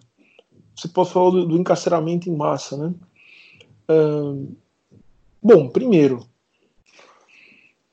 vamos tornar as coisas complexas, porque eu acho que a gente tem que complexificar as coisas. O encarceramento em massa, ele ele está ele tá conectado com uma série também de, de outros elementos, inclusive de natureza econômica, é, que a gente tem que levar em consideração. Não se pode achar que o encarceramento em massa é simplesmente uma é simplesmente a, a ativação de um mecanismo que vai funcionando por si só e vai prendendo as pessoas, as pessoas vão sendo presas e que nós temos um botão que vai interromper isso aí. Não é nada disso, não. O encarceramento em massa, primeiro, ele faz parte de um projeto político. O encarceramento em massa está ligado diretamente às condições de reprodução do neoliberalismo. O encarceramento em massa, ele é parte, ele é parte importantíssima do que o Achille Mbembe chama de necropolítica, porque a gente sabe que o encarceramento, o encarceramento ele produz subjetividades é, que são, vamos dizer, subjetividades rebaixadas. Uma vez que se passa pelo sistema carcerário, você você está com a sua vida comprometida. Nos Estados Unidos, então, isso é muito forte, porque o encarceramento ele também é, implica no, do, no seu índice de cidadania. Pessoas que são presas e que são condenadas, muitas vezes, a depender do Estado, perdem o direito de voto disfranchisement, perde o direito de voto. Então vejam que isso é uma forma muito, mas muito eficiente de você limitar o voto de negros e de pessoas mais pobres, que são as pessoas que estão na mira do sistema de justiça. Então vejam que o encarceramento em massa ele depende também de uma. O fim do encarceramento em massa depende sim de medidas políticas que possam cada vez mais é, é, rediscutir a noção de criminalidade, precisa de medidas também que cuidem é, de criar novos horizontes políticos existenciais para a juventude. É necessário que haja atuação estratégica por parte do Estado, porque, veja, tem uma coisa que o, o Preto Zezé sempre conversa isso comigo, a gente está sempre falando, né? É, as pessoas, a gente pensa o seguinte, bom, as pessoas estão votando, votaram no, no, governo atual simplesmente por causa de dinheiro, tal, não sei o que. Isso não é, não é isso, não. Elas votaram porque existem alguns valores com os quais elas se identificam. Se identificam. Às vezes não assistem simplesmente o programa porque elas são assim, hipnotizadas por aqueles programas de fim de tarde policiais. Elas assistem porque esses programas conseguem, eles formam, eles potencializam, mas eles enxergam ali naquelas pessoas alguma coisa que pode ser capturada. E o que é a captura? É a captura do teu medo. É captura, eles capturam o medo. O medo que é provocado pelo, eh, pelo, é, pelo sentimento que você pode perder o pouco que você tem. E quem retira o pouco que você tem é aquele sujeito que vai pegar seu celular, que vai roubar. Então, então veja que essas coisas são potencializadas por coisas que as pessoas vivenciam no seu dia a dia. Então a gente precisa pensar como é que a gente consegue construir não só algo que seja ligado fundamentalmente ao direito, mas que vincule pensar o direito a pensar também a condição econômica, que considere pensar também como é possível a gente estabelecer políticas culturais, mudar, reorientar os valores da sociedade. Então, veja, isso são coisas que têm que ser feitas. Agora, o encarceramento em massa, ele é um problema que pode ser resolvido, sim, ou melhor, não resolvido, mas ele pode ser é, tratado e tem que ser tratado dessa maneira, com é, com, é, enfim, com uma nova concepção é, que nos leve a pensar a seletividade penal, como, como a seletividade penal ela é parte do funcionamento da máquina também do sistema de justiça. Então, acho que o ministro da Justiça, o que ele pode fazer, ele pode estabelecer um, um, não apenas um diálogo, mas pode estabelecer algumas medidas que levem, sim, em consideração um funcionamento do sistema de justiça que não seja calcado na pura seletividade penal. Mas isso de nada adianta se a gente não, não atacar as, as condições materiais do problema. Por isso que a gente vai ter muita dificuldade, porque, na verdade, um, um governo é, que pudesse iniciar algumas mudanças efetivas no Brasil, primeiro, encontraria muita oposição dentro do próprio sistema de justiça, encontraria muita oposição do ponto de vista econômico e encontraria também muita oposição do ponto de vista moral, porque a sociedade brasileira está convencida de que é, a melhor coisa é prender gente ou então matar. Então a gente precisa fazer um trabalho que envolve desde reorientação do desejo, construção do, do novo imaginário, até medidas político-jurídicas que vão envolver também um enfrentamento com os atores do sistema de justiça. Então o negócio é feio. Muito pior do que a gente imagina. Mas pode ser feito. Isso é política, isso é poder, isso é força. Professor, é, a gente estava debatendo antes de, de começar o programa, mais cedo, é, como a gente poderia fazer algumas perguntas sobre a questão racial sem perguntar diretamente do racismo, né? Que a gente meio que não que tenha se baseado, né? Tem muito conteúdo seu por aí, mas que a última grande entrevista do, do, do senhor foi, foi no, no, no Roda Viva e acho que ali acabou sendo uma, uma coisa mais genérica as perguntas. Eu achei, uhum. com todo respeito aos, aos, aos entrevistados, acho que ficou uma, uma questão muito genérica é, envolvendo a questão racial. Acho que a gente já conseguiu abordar a questão racial sem fazer pergunta é, direta, é, é muito mais até. Mas, fora essa comparação, eu, eu, queria fazer uma pergunta mais direta agora sobre a questão Sim. racial, que é um, é um discurso que, que, que me preocupa um pouco. Queria saber como é que, que você analisa esse discurso de nem direita nem esquerda, eu sou preto.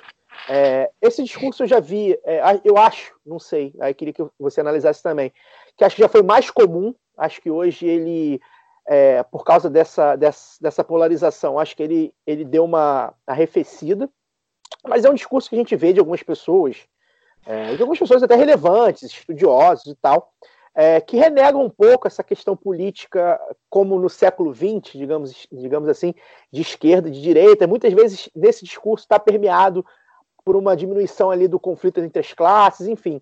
Então eu queria saber como é que o senhor analisa esse discurso é, e se há realmente um caminho para os negros e negras do Brasil à margem dessa dualidade, né? um, um novo caminho. Então, é, esse discurso nem esquerda, nem direito sou preto, É, primeiro que eu acho que é é, eu, eu acho que me, me parece uma, uma, uma, interpretação um pouco apressada ou até equivocada de uma fala da Sueli Carneiro, né, da grande Sueli Carneiro, que, que merece o nosso respeito.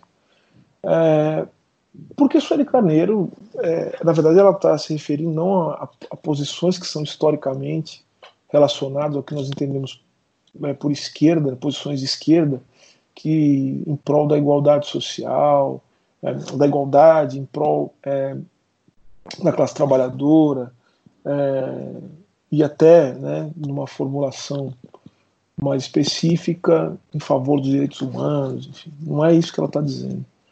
O que ela está falando é em relação à própria dinâmica é, da vida, parte da, da, da vida é, política institucional, ou seja, as organizações que reivindicam para si posições de esquerda e direita. E o que ela está dizendo, na verdade, é que é, nessas instituições o que você tem é uma, uma desconsideração é, em relação à importância da questão racial. Então, veja, então ela não está dizendo que, que pouco importa né, a, a posição de alguém, se de esquerda ou de direita. O que ela está dizendo é que as organizações de esquerda e direita têm sistematicamente não tratado, seja de direita, seja de esquerda, têm sistematicamente não colocado a devida, dado a devida importância à questão racial. É, e nesse ponto ela tem razão. Agora, ela não está dizendo que é, tanto faz ser de esquerda ou ser de direita é, quando se trata de é, pensar a questão racial. O que é verdade, o que nós podemos dizer é que ser verdadeiramente de esquerda, ser conectado com as posições históricas de defesa da igualdade, a luta com todas as formas de opressão, a luta anti-discriminação, a luta por... Isso aí são posições é, que, que necessariamente englobam a dimensão da luta antirracista. E, portanto, quem é verdadeiramente relacionado com a esquerda tem a questão do antirracismo como um elemento absolutamente central da sua atuação.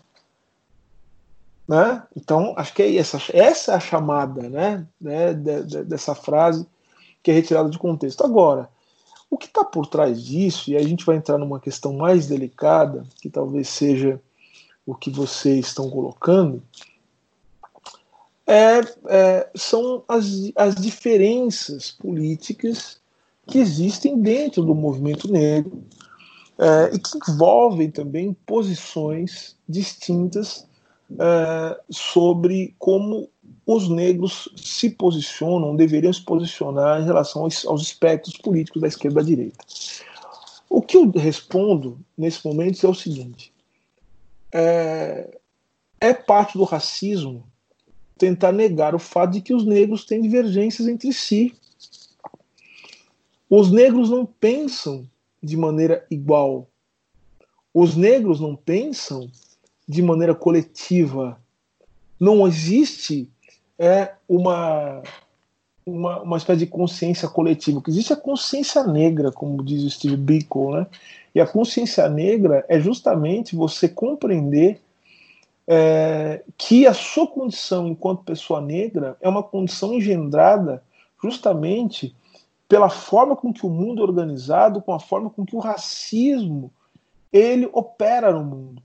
Então, entender que a sua condição ela não é uma condição natural, mas uma condição histórica e política, é central para o processo de libertação. Ou seja, a consciência, a tomada de consciência negra é justamente negar que existe uma consciência coletiva que faça com que os negros não tenham qualquer forma de, de divergência e distinção. Aliás, a gente só cresce no conflito, no debate, na possibilidade né, distinção. É, é por isso que o Steve escreveu aquele livro, né? Eu estou até falando desde um artigo que vai sair amanhã também, que é o seguinte: eu escrevo o que eu quero. Eu escrevo o que eu quero por quê? Porque, para mim, o ato de pensar, de escrever, de me posicionar é um ato político por excelência. Isso é consciência negra, que não quer dizer que é uma consciência única. Não quer dizer que é uma consciência sem debate, sem conflito. E o racismo nega a possibilidade dos conflitos, dos debates que são muito comuns. Os brancos vêm se matando, se pegando, brigam o tempo todo. Por que, que nós não temos essa possibilidade de entrar em conflito, divergir uns com os outros e considerar que, é, que isso é parte também de ser inscrito na humanidade a partir de uma outra condição? Agora, eu tenho algumas, é, enfim, eu tenho as, as minhas posições, né? Eu acho que, que há muita confusão em torno disso, de, de algumas questões né, no, do, que envolvem o movimento negro, que envolvem as visões sobre uma espécie de neutralidade dos negros em relação, ou de parte do movimento negro, dos negros em geral, em relação às disputas esquerda e direita. Mas se a gente for olhar é, de maneira minuciosa, a gente vai reparar que em nenhum momento o movimento negro e seus principais representantes estiveram fora das grandes disputas políticas de esquerda e direita. Por exemplo, como entender o que foi é, a, as disputas políticas nos Estados Unidos, sem entender o papel que exerceu o movimento pelos direitos civis nos anos 60 e 70, inclusive alimentando as pautas da chamada esquerda. Sim, a gente não vai entender o que foi uma Angela Davis, o que foi a Chata Shakur, Shakur né, que é, não vai entender o que, o que foram o, o que foi o Partido dos Panteras Negras e sua relação direta com os movimentos do, do, do chamado Terceiro Mundo, com a luta anticolonialista, né, com o panafricanismo, que é muita coisa. O panafricanismo tem uma relação muito forte com o marxismo. Você sabe que ontem eu estava lendo o Steve Biko? O Steve Biko falou uma coisa interessante, né? O Steve Biko, assim, as pessoas falam assim, não, o Steve Biko, ele é um, ele é um verdadeiro representante do, do panafricanismo, então ele rejeita completamente. Já vi gente falando isso, que ele rejeita completamente essas distinções esquerda, direita, não sei o quê, dos comunistas socialistas. O Steve Biko ele fala abertamente. Ele fala que, é, ao fim e ao cabo, é, a luta dos negros ela leva ao socialismo. Está escrito no livro dele. Está né? escrito no texto, num dos textos dele do Eu Escrevo o que eu quero. Né? Então, acho que é importante é, é, entender o significado dessas disputas. Né? O fato de desses espectros políticos, esquerda e direita, eles serem muito variáveis, isso é importante que se diga, não existe como olhar para o mundo todo e dividir o mundo dessa maneira. Eu acho que há distinções bastante evidentes. É, mas a gente não pode esquecer que o movimento negro sempre esteve envolvido nas grandes disputas, como teve no Brasil, na formação dos partidos de esquerda, é, intelectuais negros, militantes, ativistas, foram centrais na construção dessas pautas. Né? Então, eu acho que é, é para isso, é assim que eu interpreto aquilo que o Sueli Carneiro disse certa vez. Ou seja, para como não se pode compreender a luta política brasileira é, em todas as suas matizes, sem entender também o papel que o movimento negro teve é, nessa composição e, e nessa, nessa compreensão do que de fato significa na sua materialidade, na sua concretude, as lutas políticas travadas no Brasil. Acho que é isso. É, o professor Silvio está dando seguidas aulas aqui para gente e tem também um lado menos conhecido do, do, grande público aí, que é o lado gamer, leitor ávido de quadrinhos, né? É, queria saber do professor aqui duas perguntas pequenas.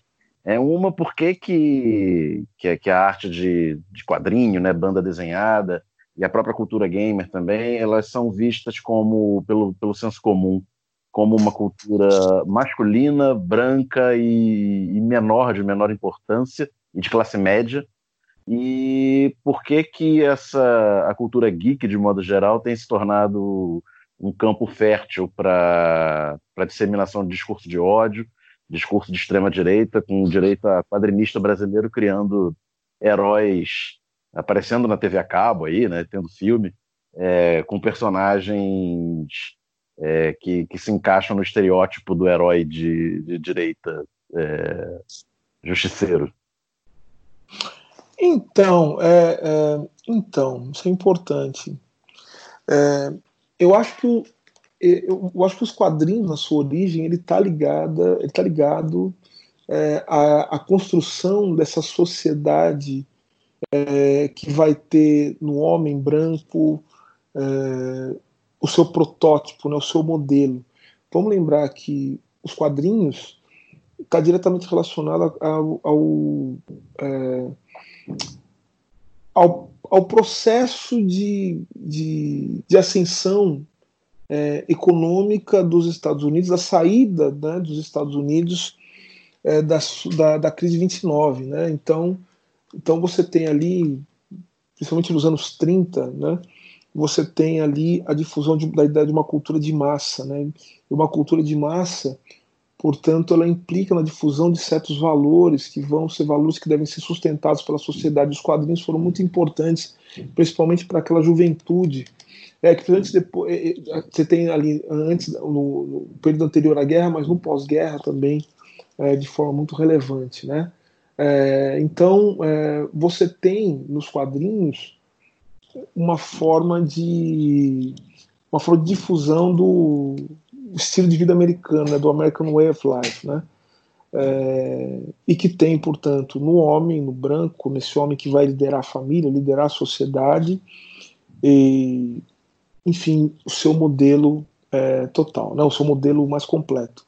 Pessoal, primeiro o grande super-herói, né, o super-homem, depois o Batman, o homem branco rico, né, é, em 39, então, eu acho que os quadrinhos, de certa maneira, eles refletem um pouco o índice dessa cultura, mas vamos pensar como tudo, como o direito, como a política, vai sendo atravessado por uma série de contradições e se torna um campo de disputa. Então veja que a gente costuma dividir a história dos quadrinhos, né?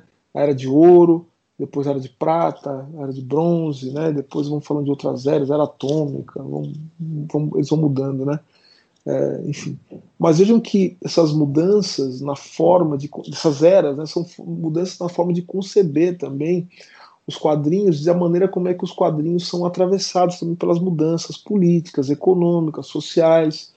É, veja que depois é, é, você tem o surgimento da Mulher Maravilha. Né, que, e a Mulher Maravilha é, é interessante porque no começo ela parecia meio como uma secretária né, dos super-heróis. Né? Então você vai vendo como isso vai vai sendo modificado. E aí, nos anos 60, você, também, você tem também todo o movimento da contracultura. Em 66 já vai aparecer, não 66, né? O Pantera Negra, né? o Falcão, enfim, isso aí vai, vai, vai se modificando. É, agora, eu acho que é por isso, né? É, essa, é, é, os quadrinhos é parte também de um movimento de uma cultura de massa, e vamos pensar que cultura de massa e cultura popular não está livre também de reproduzir os estereótipos de dominação social é, que estão espalhados na sociedade. Agora, tem negros lendo, tem mulheres lendo, tem pessoas de, de das mais diversas é, identidades, inclusive do ponto de vista sexual, também lendo os quadrinhos, influenciando os quadrinhos e criando os quadrinhos. Mas como tudo na vida, o que predomina ainda é a visão daqueles que têm o poder e que, tem, que dominam a vida social.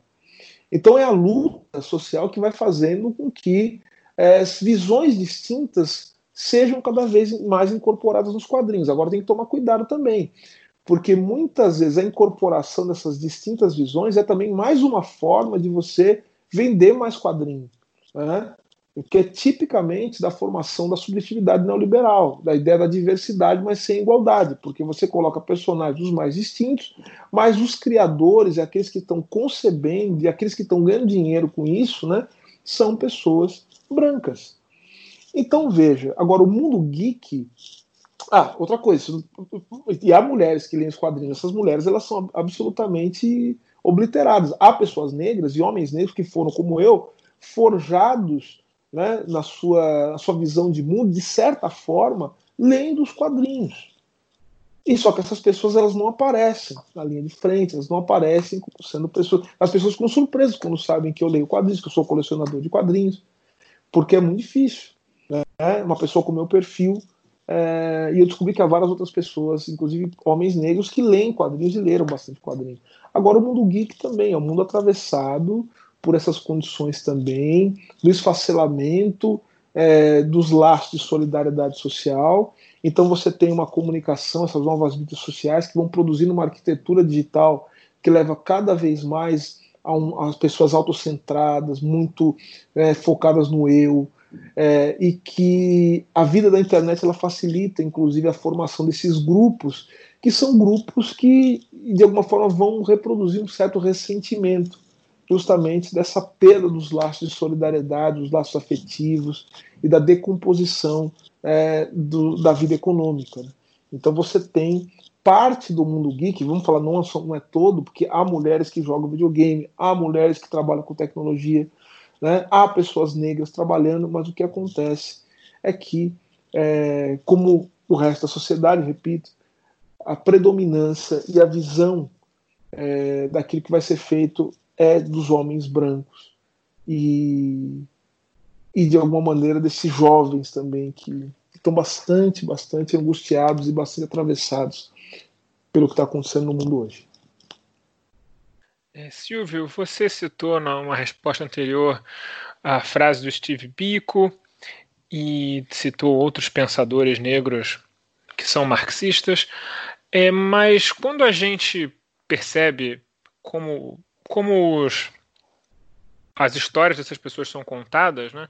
Nelson Mandela, a Angela Davis, o próprio Martin Luther King Jr., que era muito mais à esquerda do que a história conta sobre ele, é, eles tentam sempre apagar esse lado, digamos, de justiça social, do socialismo, do pensamento comunista desses pensadores. É, por que, que você acha que isso é muito mais forte em relação a pensadores negros que a outros pensadores marxistas de esquerda que não são negros? Olha, é, eu acho o seguinte. Eu, eu, eu, acredito eu que acho que mesmo do lado dos mesmo, mesmo do lado de alguns autores brancos, né? Eu acho que há uma tentativa também de apagamento dessas relações que eles têm com a teoria marxista. Mas em relação aos negros, eu acho que tem uma coisa especial, porque me parece que é uma tentativa de estabelecer uma, um corte entre a reivindicação daqueles que lutam é, por uma transformação social em virtude de toda a indignidade que sofrem, ou seja, o colonialismo, o racismo, desconexão disso com uma visão é, marxista, porque justamente você ligaria dois termos que são muito incômodos, né? que é, é aqueles que precisam de fato e que de fato fizeram e fazem uma revolução, da teoria que pode levar sim a uma compreensão científica do mundo e também a possibilidade de você estabelecer as bases, vamos dizer assim, intelectuais de uma vida revolucionária. Então, você estabelecendo esse corte, é, você é, consegue dizer o seguinte: olha, acho que o, marxismo é coisa de brancos, de intelectuais, isso vai afastando também as pessoas desta relação que possa existir com essa teoria. E eu digo o seguinte: independentemente de ser marxista ou não, é fundamental conhecer a obra desses pensadores que olham o mundo a partir dessa visão que é própria do marxismo. Fundamental. É... E aí você tem, por exemplo, né, você, você, mencionou aqui, né, os pensadores, o próprio Franz Fanon, né, uma disputa acadêmica, pensadores que negam o marxismo em Fanon, é, o que seria também negar a ligação dele com Sartre, e algumas pessoas tentam inclusive dizer que Sartre não era marxista, quando Sartre era um pensador muito e muito, principalmente em um determinado momento da sua obra, orientado pelo pensamento de Marx. Há tentativas, inclusive, de tirar da, de Angela Davis, né, é, que, que, que fala da importância do marxismo, da, dessa, é, dessa relação. Enfim, eu acho que é esse o motivo. O motivo é justamente estabelecer essa desconexão, porque, é, porque seria é muito incômodo é, achar que, que pessoas que realmente se engajaram em processos revolucionários, que fizeram revolução. As revoluções africanas né, anticoloniais foram feitas por pessoas orientadas pelo pensamento marxista. Goste ou não disso, é necessário que haja, que haja um pensamento sobre isso, que haja uma reflexão sobre isso. Então eu acho que é uma tentativa de desconexão entre teoria e prática. Uma tentativa, portanto, de, é, de dissolução do que a gente chama de praxis, né? que é justamente essa junção entre pensamento revolucionário e prática revolucionária. Vamos lá, Silvio. Fagner falando. Tenho uma outra pergunta baseada numa frase importante sua, a meu ver, né? que você fala o seguinte: é, o racismo se infiltra na vida social é, e se não é tratado, leva ao aprofundamento das crises e compromete o futuro da humanidade. Para o ouvinte leigo, né, vamos supor, o ouvinte está chegando ao lado B do Rio pela primeira vez, que nunca ouviu o que nós falamos e que não teve acesso à sua obra. O senhor poderia dar exemplos palpáveis para esse ouvinte? O que, que o senhor quer dizer quando comprometer o futuro da humanidade? Sobre esse comprometimento? Olha, é, o comprometimento futuro da humanidade é o que a gente está vivendo hoje, né? Ou seja, veja só, é, acho que vocês deram um exemplo do programa. A gente se comove mais com a morte de pessoas e que tem, repito, temos que ficar comovidos com a morte de pessoas na Europa do que com a morte de pessoas no Brasil. E nós sabemos quem está morrendo no Brasil. É, o perfil das pessoas que estão morrendo no Brasil são pessoas negras e pobres. Então veja que o racismo ele faz com que nós é, nós nos acomodemos diante da morte do outro. E quando você se acomoda diante da morte do outro, você automaticamente rebaixa a sua condição como ser humano. Porque veja só, a mesma maneira que você se acomoda diante da morte do outro, significa que o outro, outra pessoa também vai se acomodar diante da sua morte. A sua vida também passa a não valer muita coisa. A sua vida passa a não valer nada. Também. E pode ser que passe a não valer nada para o outro. A gente nunca consegue constituir um ambiente e um mundo e um mundo de solidariedade.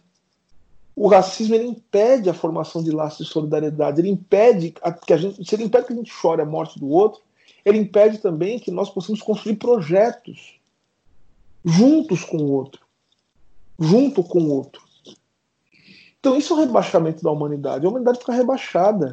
O racismo ele impede a possibilidade de nós construirmos algo chamado de humanidade que possa abrigar a todos nós, e não só as pessoas brancas e que têm ascendência, ou pretensamente têm ascendência europeia. É isso. Bom, então vamos encerrar por aqui, porque essa resposta é boa para encerrar um programa. Esse foi o lado B do Rio número 160. Estamos aí em todas as redes sociais e especialmente no YouTube. Como nós somos o lado B do Rio, nesse final de semana vai ter uma live aí com o professor Felipe Demier da UERJ e tem aí uma série nova que eu lancei chamada Lado B Joguinho, na qual eu jogo um jogo chamado Factory Town e falo sobre política. Inclusive, professor Silvio, seria uma boa você virar youtuber gamer, eu acho que teria muita saída. Olha, eu acho que eu vou virar youtuber, mas não sei se é gamer não, mas vamos ver. Eu vou pensar nessa possibilidade. Se, se os meus você, inscritos deixarem, eu faço. Você jogando GTA e falando sobre política ia fazer um grande impacto. Silvio Almeida, muito obrigado pela sua participação. É, alguma consideração final, algum recado? Como as pessoas conseguem comprar seus livros e essas coisas importantes que as pessoas precisam saber? Não, eu quero, eu quero agradecer é, profundamente a, a possibilidade de, de, conversar com vocês, de, de falar com, com os ouvintes é, e, reforçar aquilo que eu, que eu havia dito antes. Né? Eu acho que é, a gente não sai dessa se a gente não construir ou reconstruir a, a solidariedade como um princípio político. E aí a gente vai ter que se livrar de uma série de entulhos que impedem a solidariedade de se concretizar como algo da nossa vida cotidiana. É isso. Muito obrigado. E, enfim, estou nas redes sociais, os meus livros, estou é, à disposição para que a gente possa continuar dialogando, para a gente continuar conversando. Só tenho a agradecer. Muito obrigado. É, Caio Belandi, boa noite. É, gente, estou sem fôlego. É, realmente só posso agradecer a participação do professor. É, realmente, a gente estava muito animado, né, assim como os ouvintes, em fazer esse programa, por tudo que a gente é, acompanha do professor Silvio. Mas mesmo assim, a gente conseguiu é, estar ainda mais é, extasiado ouvindo, né? É, a gente sabia que esse é um programaço, mas a gente participar e ter ouvido tanto pensamento diferente do que a gente costuma né, ouvir aí na, na grande mídia, enfim, um debate profundo, mas ao mesmo tempo de fácil entendimento. É, realmente, eu acho que a gente acabou de fazer o melhor lado B do Rio dos últimos do, desses quatro anos. E olha que foram alguns muito bons. Então, agradecer ao professor é... Ah, professor, uma última pergunta. É Michael de Santa, Franklin Clinton ou Trevor Phillips? Rapaz, que pergunta difícil, hein? Eu me diverti com todos eles. É que, é que, é que, é que o, o, o, Trevor, o, o Trevor ele, ele, preenche o imaginário, né? Que a gente pode fazer qualquer coisa, né? Mas, mesmo, ah, é. É, mas o Michael, mas, o Santa não, o, o, como é que é o nome do outro menino? Franklin. É o Franklin. É, eu, eu tenho muita, eu, tenho muita simpatia pelo Franklin porque ele me lembra, ele me lembra o CJ, né? É, é verdade, ele tem o jeitão do CJ. É, Para quem não sabe, a gente está falando de GTA, que eu vi que o professor gosta de jogar também, e eu sempre gostei de jogar, voltei a jogar na pandemia. São personagens do GTA. Professor, então, muito obrigado mesmo. Caio? Caio, acho que o Caio caiu. É, o Caio caiu, oi, então oi, ficou, oi. No, ficou no obrigado. Voltei. Voltou? Tá aí? Voltei, então voltei. no obrigado. Voltei. Não, é, mas falar, na verdade, falar uma coisa e, e mandar dois recados. Mandar um beijo para Núbia Berai. A Núbia é uma amiga da minha prima e também nutricionista da Camille Patera. E eu voltei a nutricionista, vou começar uma dieta. E aí eu postei, marquei a Camille e a Camille retweetou, é, retweetou na verdade não, é, compartilhou no Instagram e aí a Núbia, que é amiga dela lá da, do, do CrossFit, se eu não me engano, falou: Caraca, é meu segundo Caio Belandi do lado B do Rio, é meu podcast preferido, segundo podcast preferido e tal. Então, mandar um beijo para a Núbia. Uh, mandar um abraço para Alberto Borém de Freitas, lá do Espírito Santo. O Alberto é um, é um ouvinte que me segue no Twitter aí, que eu tratei de, um, de uma negociação com ele aí, da camisa do Curitiba, tá chegando. Alberto, muito obrigado. Uh, e falar do, do padrinho, né, cara? Eu acho que a gente precisa agradecer. A gente bateu o recorde de arrecadação novamente. É, a cada mês vai crescendo o nosso, o nosso, o nosso é, financiamento. É, já estamos quase já na, na, na, meta, na próxima meta, né? Então o PicPay é um sucesso também. Então, só posso agradecer a todos é, que têm nos apoiado. É, é, um estímulo a mais. A gente tenta é, cada vez mais é, colocar mais conteúdos é, para vocês. É, acho que a gente ainda tem mais coisa para fazer. Então, acho que tá vindo mais coisa aí. Se bater, se bater a meta, vai ter mais um programa. A gente já está começando a pensar no programa. Então, agradecer mesmo a confiança de vocês. É, a pandemia é, só tem coisas ruins a dizer, mas obviamente tem exceções, e uma dessas exceções é o lado B do Rio, está podendo falar com pessoas como o próprio Silvio Almeida, que provavelmente a gente não conseguiria faz, falar é, e fazer o programa presencialmente. Então, essa exceção que a gente está tentando aproveitar da melhor forma, né, trazendo pessoas já no vigésimo programa, como o Daniel falou, é, trazendo pessoas de fora do Rio ou que não, não, não venham com tanta frequência ao Rio. Então, acho que tá, a galera está tá respondendo isso nas redes, nos financiamentos, nos feedbacks. Então, acho que deixamos aí mais um conteúdo muito bom. Agosto já está praticamente fechada a agenda também, com convidados que a galera vai gostar bastante, convidados e convidadas, que a galera vai gostar bastante. Então, muito obrigado a todos e até semana que vem. Boa noite, Daniel Soares. Só tenho a agradecer ao professor Silvio pelo grande programa que nós fizemos essa noite aqui. E 21 programa já, né, o número é redondo, 140 a 160, mas total de 21. E até semana que vem. Boa noite, Fagner Torres.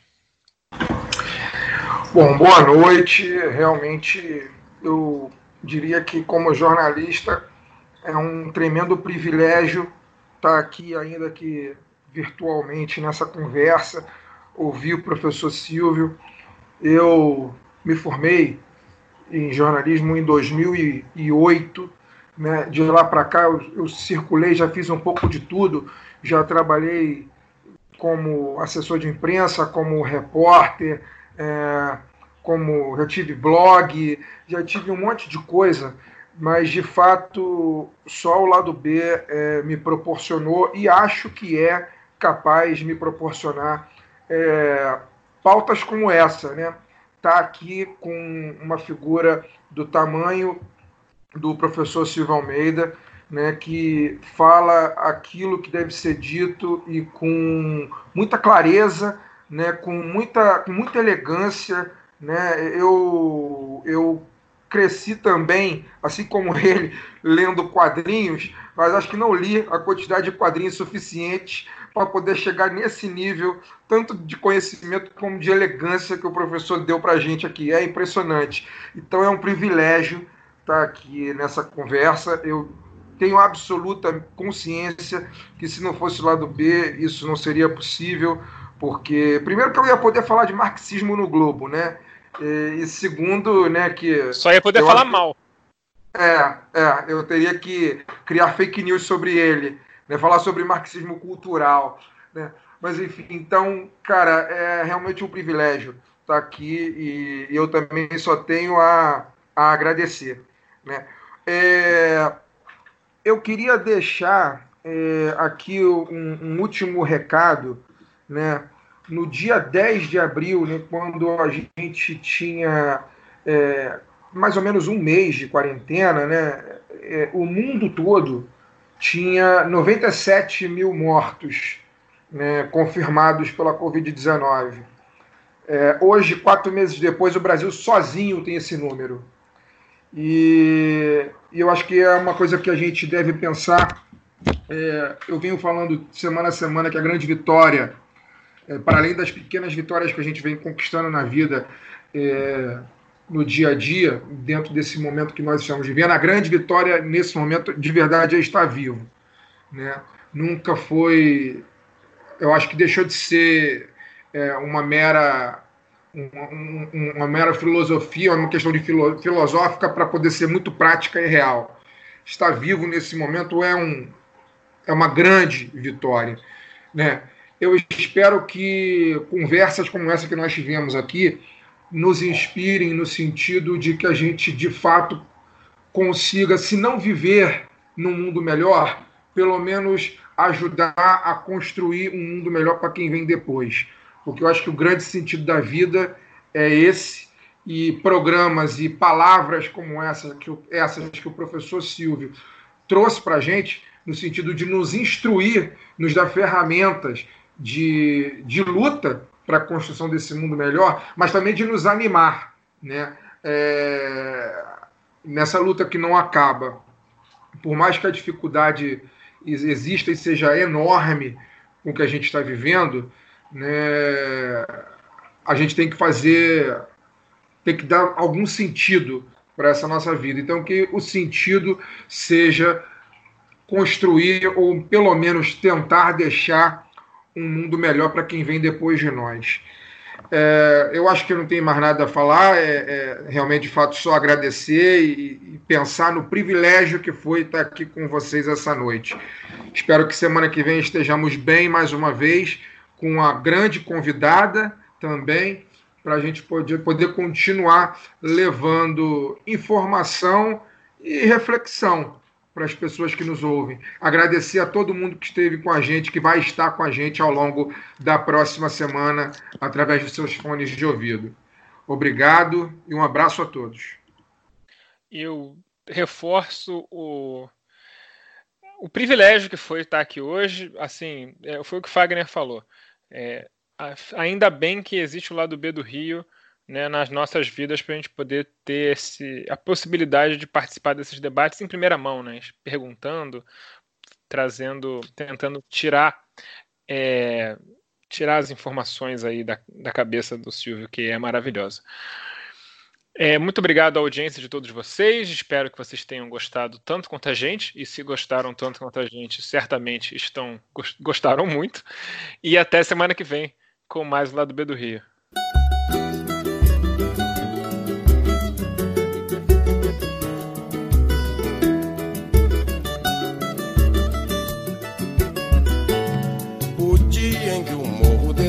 Não for carnaval Ninguém vai ficar para assistir o desfile final. Na entrada rajada de fogos, para quem nunca viu, vai ser de escopeta, metralha, granada e fuzil. Guerra civil, o dia em que o morro descer e não for carnaval. Não vai nem dar tempo de ter o ensaio geral e cada uma ala da escola será uma quadrilha. A evolução já vai ser de guerrilha. E a alegoria é um tremendo arsenal. O tema do enredo vai ser a cidade partida. No dia em que o couro comer na avenida, se o morro descer e não for carnaval. O dia em que o morro descer e não for carnaval ninguém vai ficar para assistir o desfile final. Na entrada rajada de fogos para quem nunca viu. Vai ser de escopeta, metralha, granada e fuzil. É a guerra civil, o dia em que o morro descer e não for carnaval. Não vai nem dar tempo de ter o ensaio geral. E cada uma ala da escola será uma quadrilha. A evolução já vai ser de guerrilha. E a alegoria é um tremendo arsenal. O tema do enredo vai ser a cidade partida. No dia em que o couro comer na avenida. Se o morro descer e não for carnaval. O povo virá de cortiço, alagado em favela, mostrando a miséria sobre a passarela, sem a fantasia que sai no jornal. Vai ser uma única escola, uma só bateria. Quem vai ser jurado, ninguém gostaria que desfile assim, não vai ter nada igual. Não tem órgão oficial, nem governo, nem liga, nem autoridade que compre essa briga. Ninguém sabe a força desse pessoal. Melhor é o poder devolver esse povo alegria. Senão todo mundo vai sambar no dia que o morro descer e não for carnaval. O dia em que o morro descer e não for carnaval. Ninguém vai ficar para assistir o desfile final. Na entrada rajada de fogos para quem nunca viu. Vai ser de escopeta, metralha, granada e fuzil. É a guerra civil, o dia em que o morro descer e não for carnaval. Não vai nem dar tempo de ter o ensaio geral. E cada uma ala da escola será uma quadrilha. A evolução já vai ser de guerrilha. E a alegoria é um tremendo arsenal. O tema do enredo vai ser a cidade partida. No dia em que o couro comer avenida. Se o morro descer e não for carnaval. O povo virá de cortiço, alagado e favela, mostrando a miséria sobre a passarela, sem a fantasia que sai no jornal. Vai ser uma única escola, uma só bateria. Quem vai ser jurado, ninguém gostaria que desfile assim não vai ter nada igual. Não tem órgão oficial, nem governo, nem liga, nem autoridade que compra essa briga. Ninguém sabe a força desse pessoal. Melhor é eu poder devolver pra esse povo alegria. Senão todo mundo vai sambar no dia que o morro descer e não for carnaval.